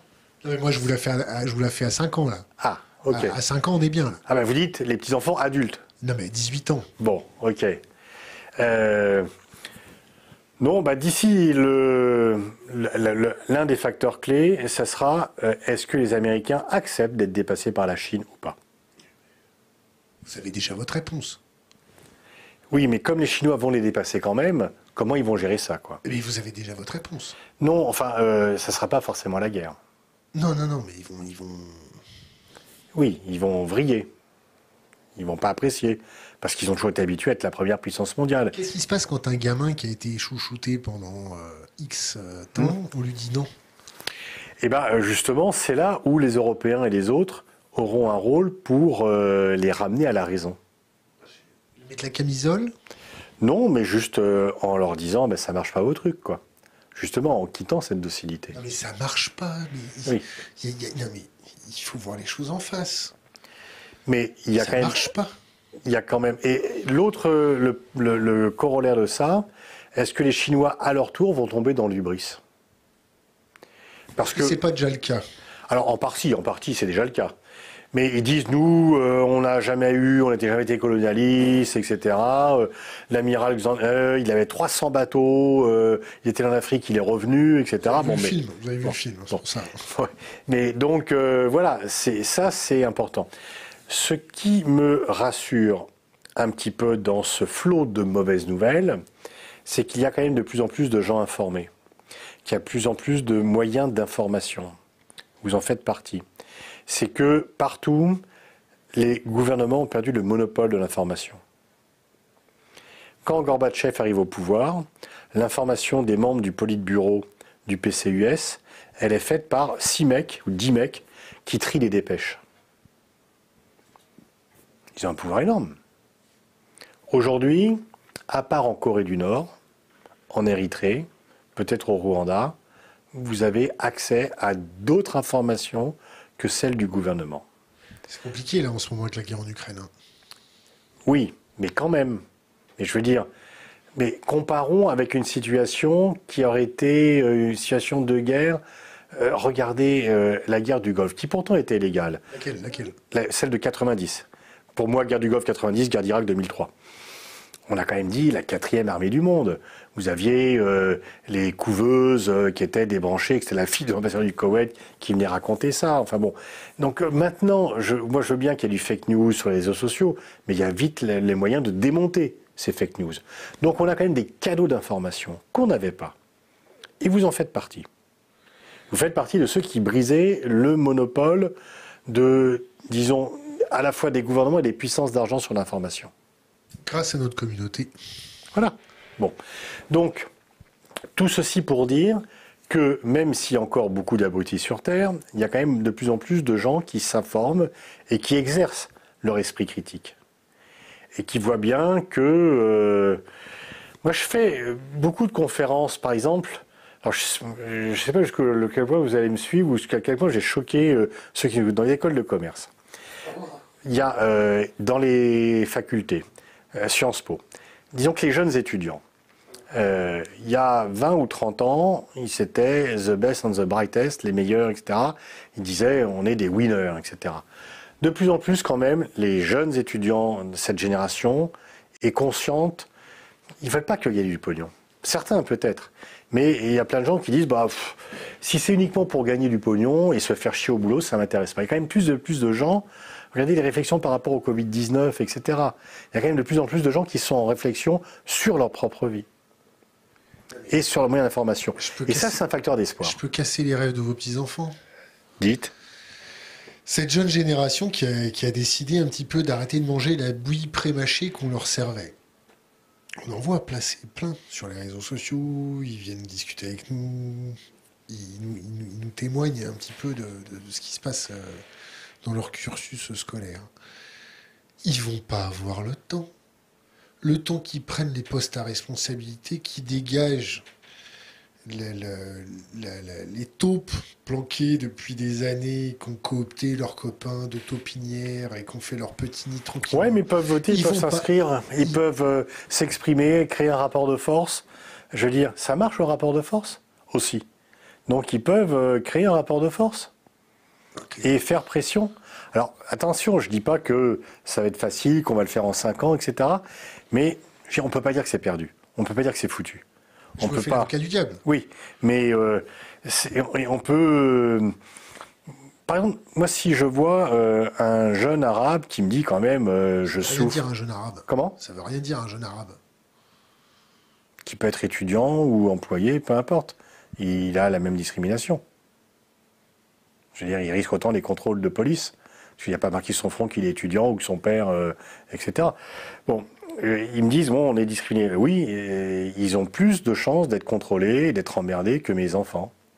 Mais moi, je leur dis, mais quand moi j'étais à Mantes, au lycée du val il n'y avait pas un arabe. Peut-être un, je sais pas, mais bon, oui, si, Malika, dans ma classe. Euh, parce qu'ils allaient tous euh, au lycée technique. Donc il y a aussi des progrès qui sont faits. Il y a quand même une. voilà. Donc ça crée des crispations. Donc en fait, il faut toujours, je pense, si l'on veut lutter contre tous les phénomènes, que vous dénoncez. Je pense qu'il faut tenir les choses par deux bouts. C'est à la fois voir le chemin qui reste à accomplir et voir le chemin qui a été fait. Si vous ne voyez que les chemins euh, qui restent à faire, vous vous découragez, on n'y arrivera jamais, etc. Si vous dites que le, tel chemin a été fait et on peut s'arrêter, et du, coup tout va bien, on s'arrête là, non. Il faut faire les deux. l'important, l'important, c'est pas la destination, c'est le chemin. On est d'accord. Mais j'ai l'impression que vous avez des, lunettes roses concernant notre état à l'heure actuelle. Ah. voir ce qu'on a fait et voir ce qu'on va faire, on en est où C'est pour se mobiliser. D'accord. C'est pour se mobiliser. Voir euh, ce qui reste à faire parce que les chantiers sont énormes. Il y a des prêcheurs de haine dans ce pays. Lesquels? Bah, Tous ceux euh, qui pensent que, euh, notamment, l'islam et la République ne sont pas compatibles. Et ils sont de gauche ou de droite. Ils ne sont pas que de droite, ils ne sont pas que d'extrême droite. Certains se revendiquent euh, de gauche et ils présentent euh, l'islam comme une menace pour la République, etc. Donc, on a quand même des chantiers énormes par rapport à cela, retrouver euh, du vivre ensemble, etc. Mais on n'est pas une république où la religion, n'a rien à foutre là-dedans? Moi, mon slogan, c'est ni Dieu ni maître. Je suis plutôt. ah bah quand même. Bon. Enfin. donc, je veux dire, plutôt Léo Ferré, etc. Je ne suis pas croyant, mais ça me fait pas chier que d'autres croient. Tant qu'ils viennent pas m'emmerder moi à me forcer à croire. Donc euh, s'il y a des gens qui veulent croire, c'est moi je veux dire, j'ai pas envie qu'on m'emmerde, j'ai pas envie d'emmerder les autres.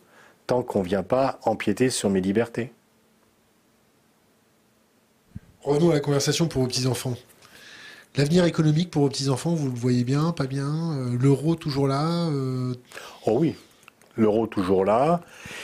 Un des défis importants pour nos petits-enfants, c'est le défi de l'intelligence artificielle.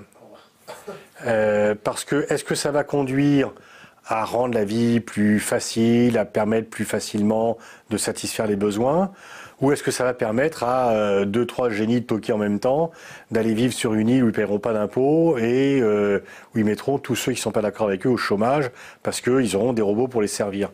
La façon dont on pourra ou non maîtriser cela me paraît être un enjeu sociétal et géopolitique très important. Et on voit bien quand même que euh, euh, Elon Musk euh, et les autres ne sont pas des biens. Enfin, ils ont à la fois rendu d'immenses services à l'humanité par les moyens qu'ils mettent à leur disposition, mais on voit que le fait de ne même pas supporter qu'il y ait un syndicat dans l'entreprise tout en te disant libéral est quand même pour le moins contradictoire. Et donc, euh, si effectivement euh, ils pensent que tout le travail peut être fait par des robots, on fait quoi des armées de chômeurs? Donc là, la juste répartition des bénéfices euh, que l'intelligence artificielle va produire est quand même un enjeu majeur sur lequel il y a assez peu de débats. Est-ce que vous avez des livres à nous conseiller? Ben, Ça dépend sur quoi. Alors, la cuisine du bœuf bourguignon. Ah, là, euh, J'aurais. Bah, écoutez, sur euh, la géopolitique, je saurais que vous conseillez les miens en priorité, bien sûr. Alors ça, c'est interdit, ça. Ouais. Mais euh, quel est euh, les bouquins qui ont compté pour vous, pour vous forger votre opinion, ou pour, récemment ou pour penser contre vous-même Alors les, les, deux gros bouquins d'Harari, Sapiens et Deus. Euh, le bouquin de Stephen Walt, The Hell of Good Intentions. Euh, les... En français, ça donne quoi? L'enfer des bonnes intentions. Il montre comment la diplomatie morale des États-Unis conduit à des catastrophes. Euh, le nouveau 21e siècle de Jean-Marie Guénaud, qui est paru récemment, est aussi un bon bouquin. Je pourrais en citer plusieurs. Euh, euh, les bouquins de Kissinger, quand j'étais étudiant, m'ont quand même euh, marqué. Ceux de Brzezinski aussi par euh, leur intelligence. J'aime bien lire ce qu'écrit Védrine aussi, mais enfin on est proche, donc c'est un peu normal. non, il y a des. J'aime bien lire les bouquins de Chalian parce que c'est puissant, etc. Il y a quand même plein de bouquins. Effectivement, vous les fermez, vous dites ah j'ai quand même. Euh, là, je viens de terminer un bouquin d'Alexandre Jevakov, De Gaulle et la Russie, qui est vraiment euh, très bien aussi. J'ai à peu près deux bouquins par semaine. Donc, euh, et sur bouquin, je ne peux pas avoir les. Donc, j'ai surligne beaucoup, etc. Et c'est pour moi vraiment. je sais qu'aujourd'hui, les gens s'informent plus tellement par les livres. sauf ici. Bon. Mais je pense que le livre est quand même euh, quelque chose qui vous permet un peu une réflexion que vous aimez dans votre émission sur le temps long. Quoi. Le, livre, c'est le temps long. Est-ce que vous voulez qu'on parle d'un sujet? Est-ce que vous avez un sujet que vous voulez aborder avec nous? Léo Ferré? Non, non, pas, aujourd'hui. Alors, euh, ben, choisissez alors. Alors, les îles Salomon. Oui. La Chine et les îles Salomon. Est-ce que, et puis on va, on va, on va, digresser un petit peu. Est-ce que les Australiens ils nous ont pas acheté nos sous-marins parce qu'en fait on allait leur vendre des vraies merdes et qu'ils sont, ils s'en sont rendus compte grâce aux États-Unis qui leur ont expliqué que eux, leurs sous-marins, eux, ils avaient des super super torpilles et que les nôtres, macachoualou. Ah, c'est exactement ce qu'ils leur ont expliqué. Sauf que le ah temps, le, temps qu'ils les aient, le prix qu'ils vont les payer. ça euh, c'est des détails. Non, mais... C'est des tailles à l'américaine, ça, c'est pas grave. Ça, ça va quand même leur coûter bonbon. Bon. Il y a eu un débat en Australie. Beaucoup de gens, ont, enfin, ceux qui étaient dans la minorité, ont dit un, on va se fâcher avec les Chinois de façon excessive et inutile, et deux, euh, on n'a pas besoin de ça et euh, on va se couper d'une alternative, etc. Alors les îles Salomon, ben, la Chine, elle a une influence dans les. C'est pour pas cher. C'est pour pas cher. J'étais dans un colloque en Polynésie il y a deux ans sur l'influence chinoise. On s'emmerde pas. Hein. Bon. Et euh, j'étais invité, je pouvais pas refuser. En plus. C'est pas poli. Euh, et, euh, Vous payez au moins votre hébergement sur place. Ah bah non, je suis invité. Ah bah non. Bon, passons. Non, ça c'est une règle d'ailleurs. Personne de l'IRIS ne se déplace, il faut que l'IRIS engage des frais. Bah, Quand on se déplace, on paye l'hébergement. Oui. oui. Mais c'est la règle des colloques en fait, mais nous, on euh, n'applique pas la règle des colloques. Voilà. Bon, tu payes le billet d'avion, Oui, mais ça, c'est la règle des journalistes, par contre. Ah, mais on n'est pas journaliste, ça tombe bien. Enfin... Parce que les journalistes, quand même, ils font hébergement de colloques. Oui, ça dépend lesquels. Bon. Petit. Donc, en fait, pour revenir à nos moutons, les Chinois déploient une diplomatie d'influence dans tout le Pacifique parce que c'est pas cher et c'est des voies à l'ONU. C'est des présences et sur les routes de la soie, c'est des constellations. Alors, il y a eu une sorte de réveil un peu brutal des Américains qui se sont dit voilà, qu'est-ce qui se passe? Et donc qui vont effectivement euh, tenter de le faire. Mais regardez, euh, en Afrique, les Chinois ont une présence, euh, ils ont quadruplé, quintuplé, décuplé leur présence. Tout d'un coup, l'Europe s'est dit ah ben il faut qu'on s'y mette aussi, parce que pendant la crise du Covid 19 les réactions de certains ministres, c'était dire ah ben c'est scandaleux, la Chine met en scène son aide, c'est pas bien, etc. Euh, nous, quand un ministre euh, déversait un sac de riz euh, à Mogadiscio, c'était pas de la mise en scène, bien sûr, vraiment. Euh, de qui là? bah, De Bernard Kouchner, enfin, ah. etc. et, et, le l'Europe s'est réveillée en disant faut peut-être qu'on soit un peu plus présent en Afrique, parce qu'il ne suffit pas de dénoncer la présence des autres si nous-mêmes nous sommes absents. Qu'est-ce que vous pensez de la sécurisation du collier de perles par les États-Unis? Vous avez compris ma question Oui, tout à fait. Alors expliquez-la pour notre communauté. Bah, en fait, euh, il y a, euh, c'est toutes les, les possessions, les îles, enfin la ceinture autour de la Chine euh, que les États-Unis, sur lesquelles les États-Unis veulent faire du containment en réalité. Le collier de perles qui est la principale route énergétique de la Chine de l'époque. Ouais. Parce qu'il y a quand même 75-80% de l'approvisionnement énergétique chinois passe par là, quoi. Donc bon.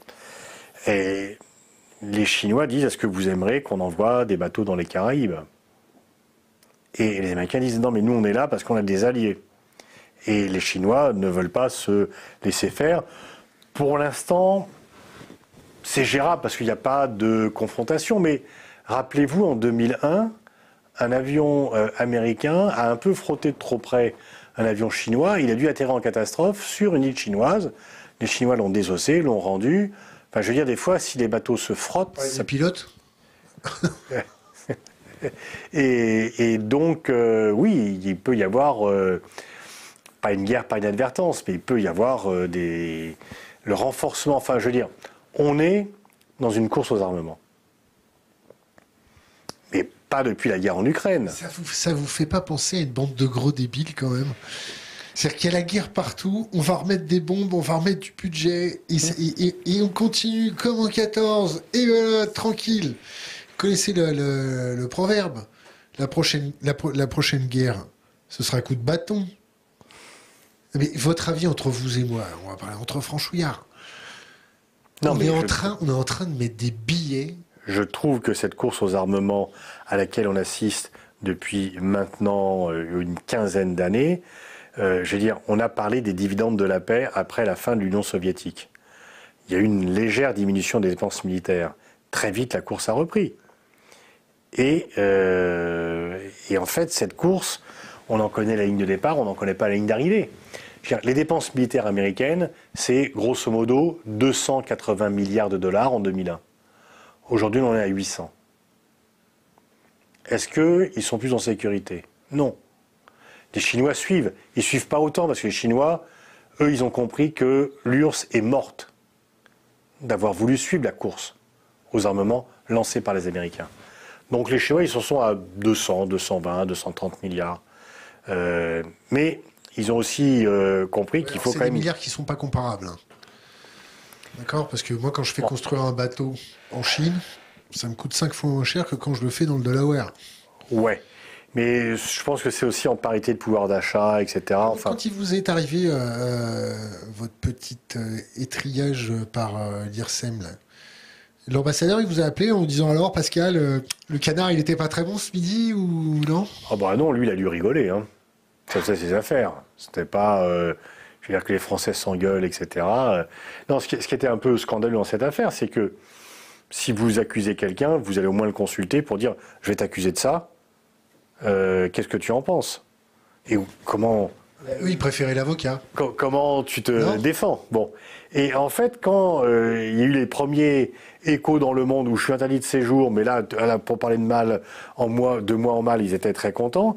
Je vois l'article, je téléphone au patron de l'IRSEM et je lui dis mais euh, pourquoi j'ai pas reçu ce rapport d'abord? Et je voudrais bien le lire quand même puisque je suis mis en cause. Il m'a dit ah ben non, si je te l'avais envoyé, tu l'aurais envoyé à l'ambassadeur de Chine. C'est vraiment c'est du grand euh, n'importe quoi. Même pas un petit coup de fil de l'avocat? J'ai hésité. Il faut pas hésiter dans ces cas-là. Bah, déjà, être sûr de gagner, euh, parce que euh, fallait être sûr de gagner la diffamation. Vous savez, j'ai fait des procès, j'en ai gagné, j'en ai perdu.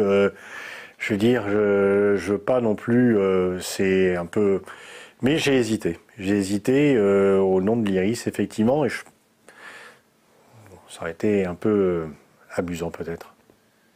Question pour un étudiant en relations internationales. Quel impact réel les experts en prospective ont-ils sur les décisions? Bah, il faut euh, être ni dans l'ubris, ni dans le misérabilisme. on participe au débat d'idées. Ce débat d'idées nourrit les décideurs qui sont euh, influencés petitement par les uns et par les autres. Donc en fait, il y a une sorte de grande casserole où chacun vient mettre ses ingrédients, tout ça fait une grande soupe et ça infuse un petit peu.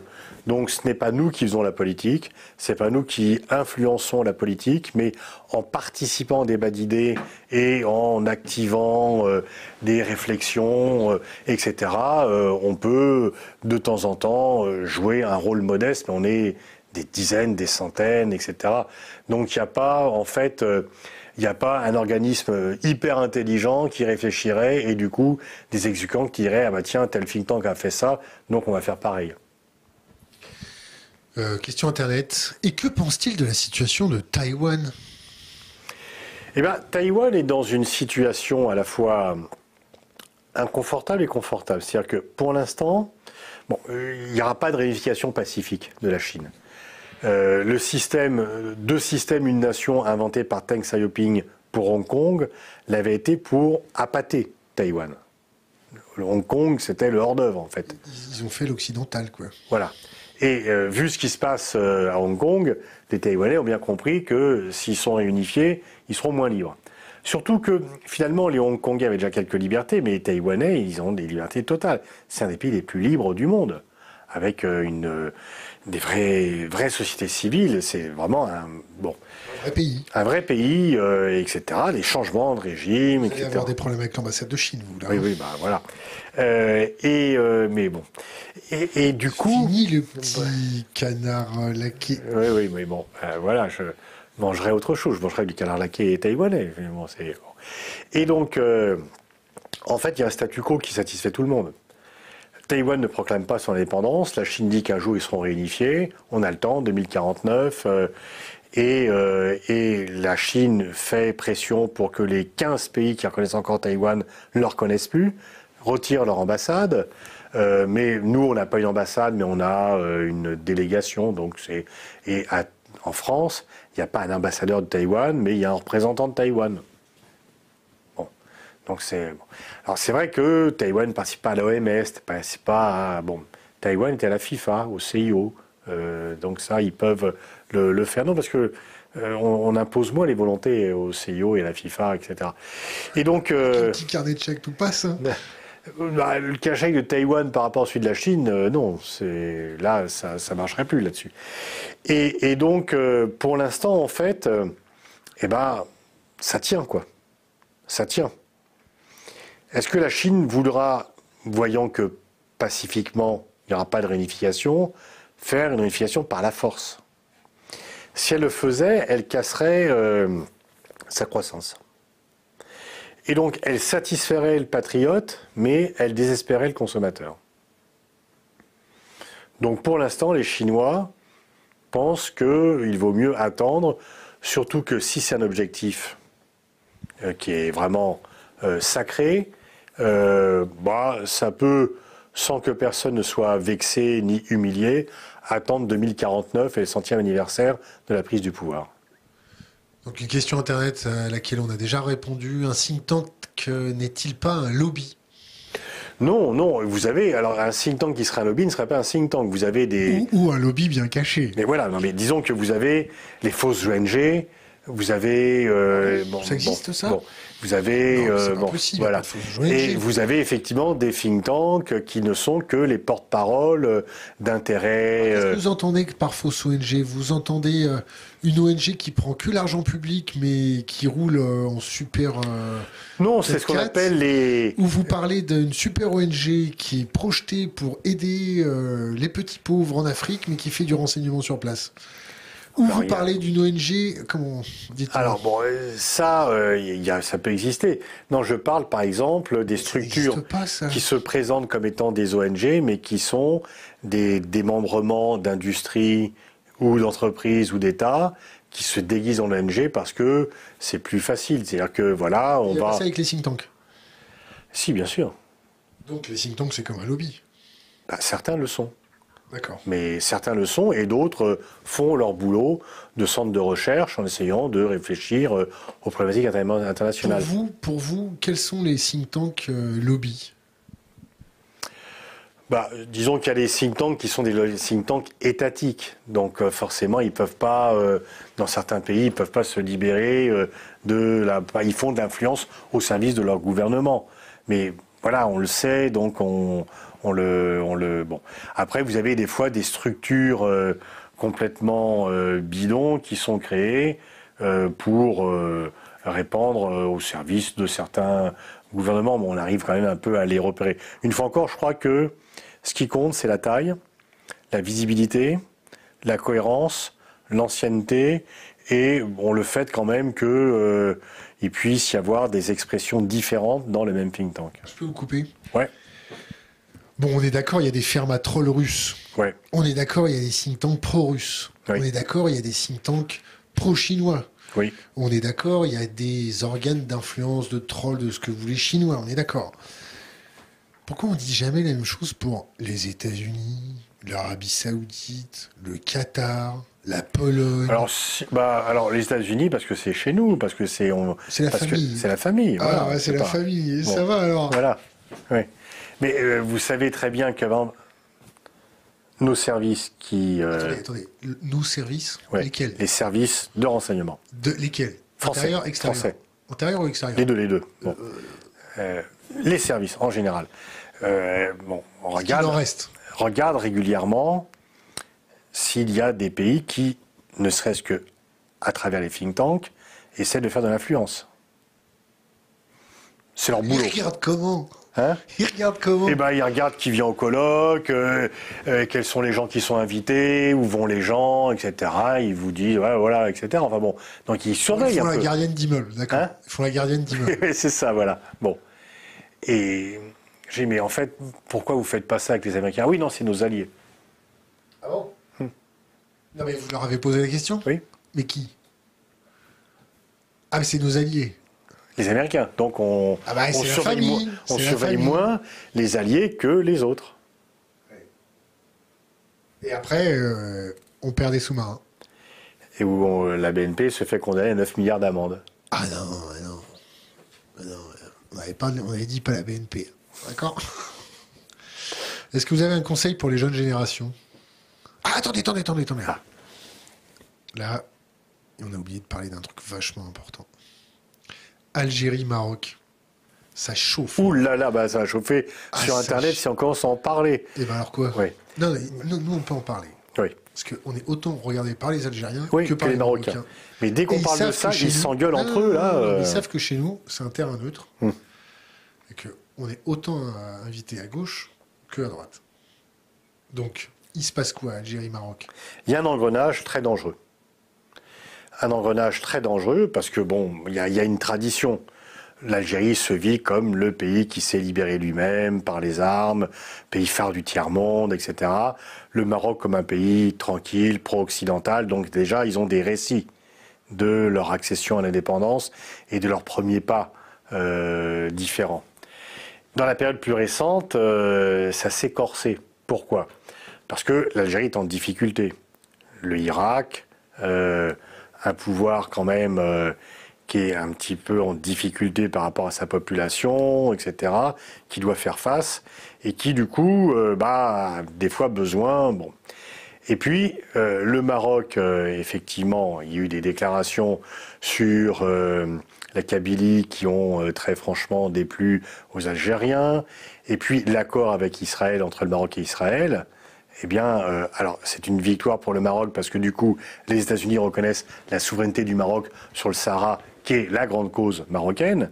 Mais en même temps, les Algériens voient euh, les Israéliens venir les observer et que ça développe euh, un discours, euh, ça va encore radicaliser leur opposition, puisque l'Algérie dit nous, on est vraiment les maîtres euh, du tiers-monde, les champions du droit des peuples disposer d'eux-mêmes, on fait ça pour les Palestiniens, on fait ça pour les Sahraouis, et les Marocains ont vendu leur âme aux Israéliens, parlent plus des Palestiniens et euh, enferment les Sahraouis. Donc cet accord euh, qui était euh, que les Marocains se disent nous on a gagné beaucoup, on va voir les accords économiques, etc. On va voir les investissements. Surtout, on a les Américains parce qu'en fait euh, la route de Washington passe par Tel Aviv, quoi. Donc euh, bon, c'est bon. Et donc euh, cet accord a des conséquences sur la crispation des relations entre l'Algérie et le Maroc qui sont très dommageables.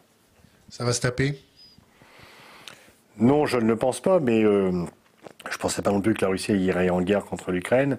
Mais en fait, Logiquement, non, parce que personne n'y a intérêt. Mais une fois qu'on a dit ça, on sait que ça peut quand même arriver. Parce qu'il y a plein de guerres qui se sont produites alors que les gens n'y avaient pas intérêt. Et que dans des situations aussi tendues que celle-là, euh, une provocation mal digérée, euh, un faux pas peut provoquer un conflit qu'on a ensuite du mal à éteindre. Donc c'est très dangereux. Est-ce que vous avez un conseil pour les jeunes générations, une, bouteille à la mer, quelque chose de moins périssable que la parole de nos politiques? Ouais, euh, bosser en restant ouvert sur les autres, vivre avec les autres, bosser parce que euh, c'est le boulot quand même qui fait la différence. C'est quand même, euh, voilà, moi je suis pas un héritier, j'ai bossé quoi, donc faut bosser, mais surtout faut rester à l'écoute des autres. Rien n'est pire qu'une vie solitaire. Je veux dire, c'est beau la vie quand on est avec les autres, quand on a des amis, qu'on peut rigoler ensemble, etc. Donc en fait il faut euh, trouver un équilibre là-dedans. Et ceux qui arrivent à le trouver, les mecs qui ne font que rigoler avec les copains, c'est un peu chiant. Les mecs qui ne font que bosser, c'est ultra chiant. Mais quand on est épanoui dans un boulot qu'on aime bien et qu'on est dans un collectif, etc., la vie est quand même plutôt agréable. Pascal Boniface, merci. Merci à vous.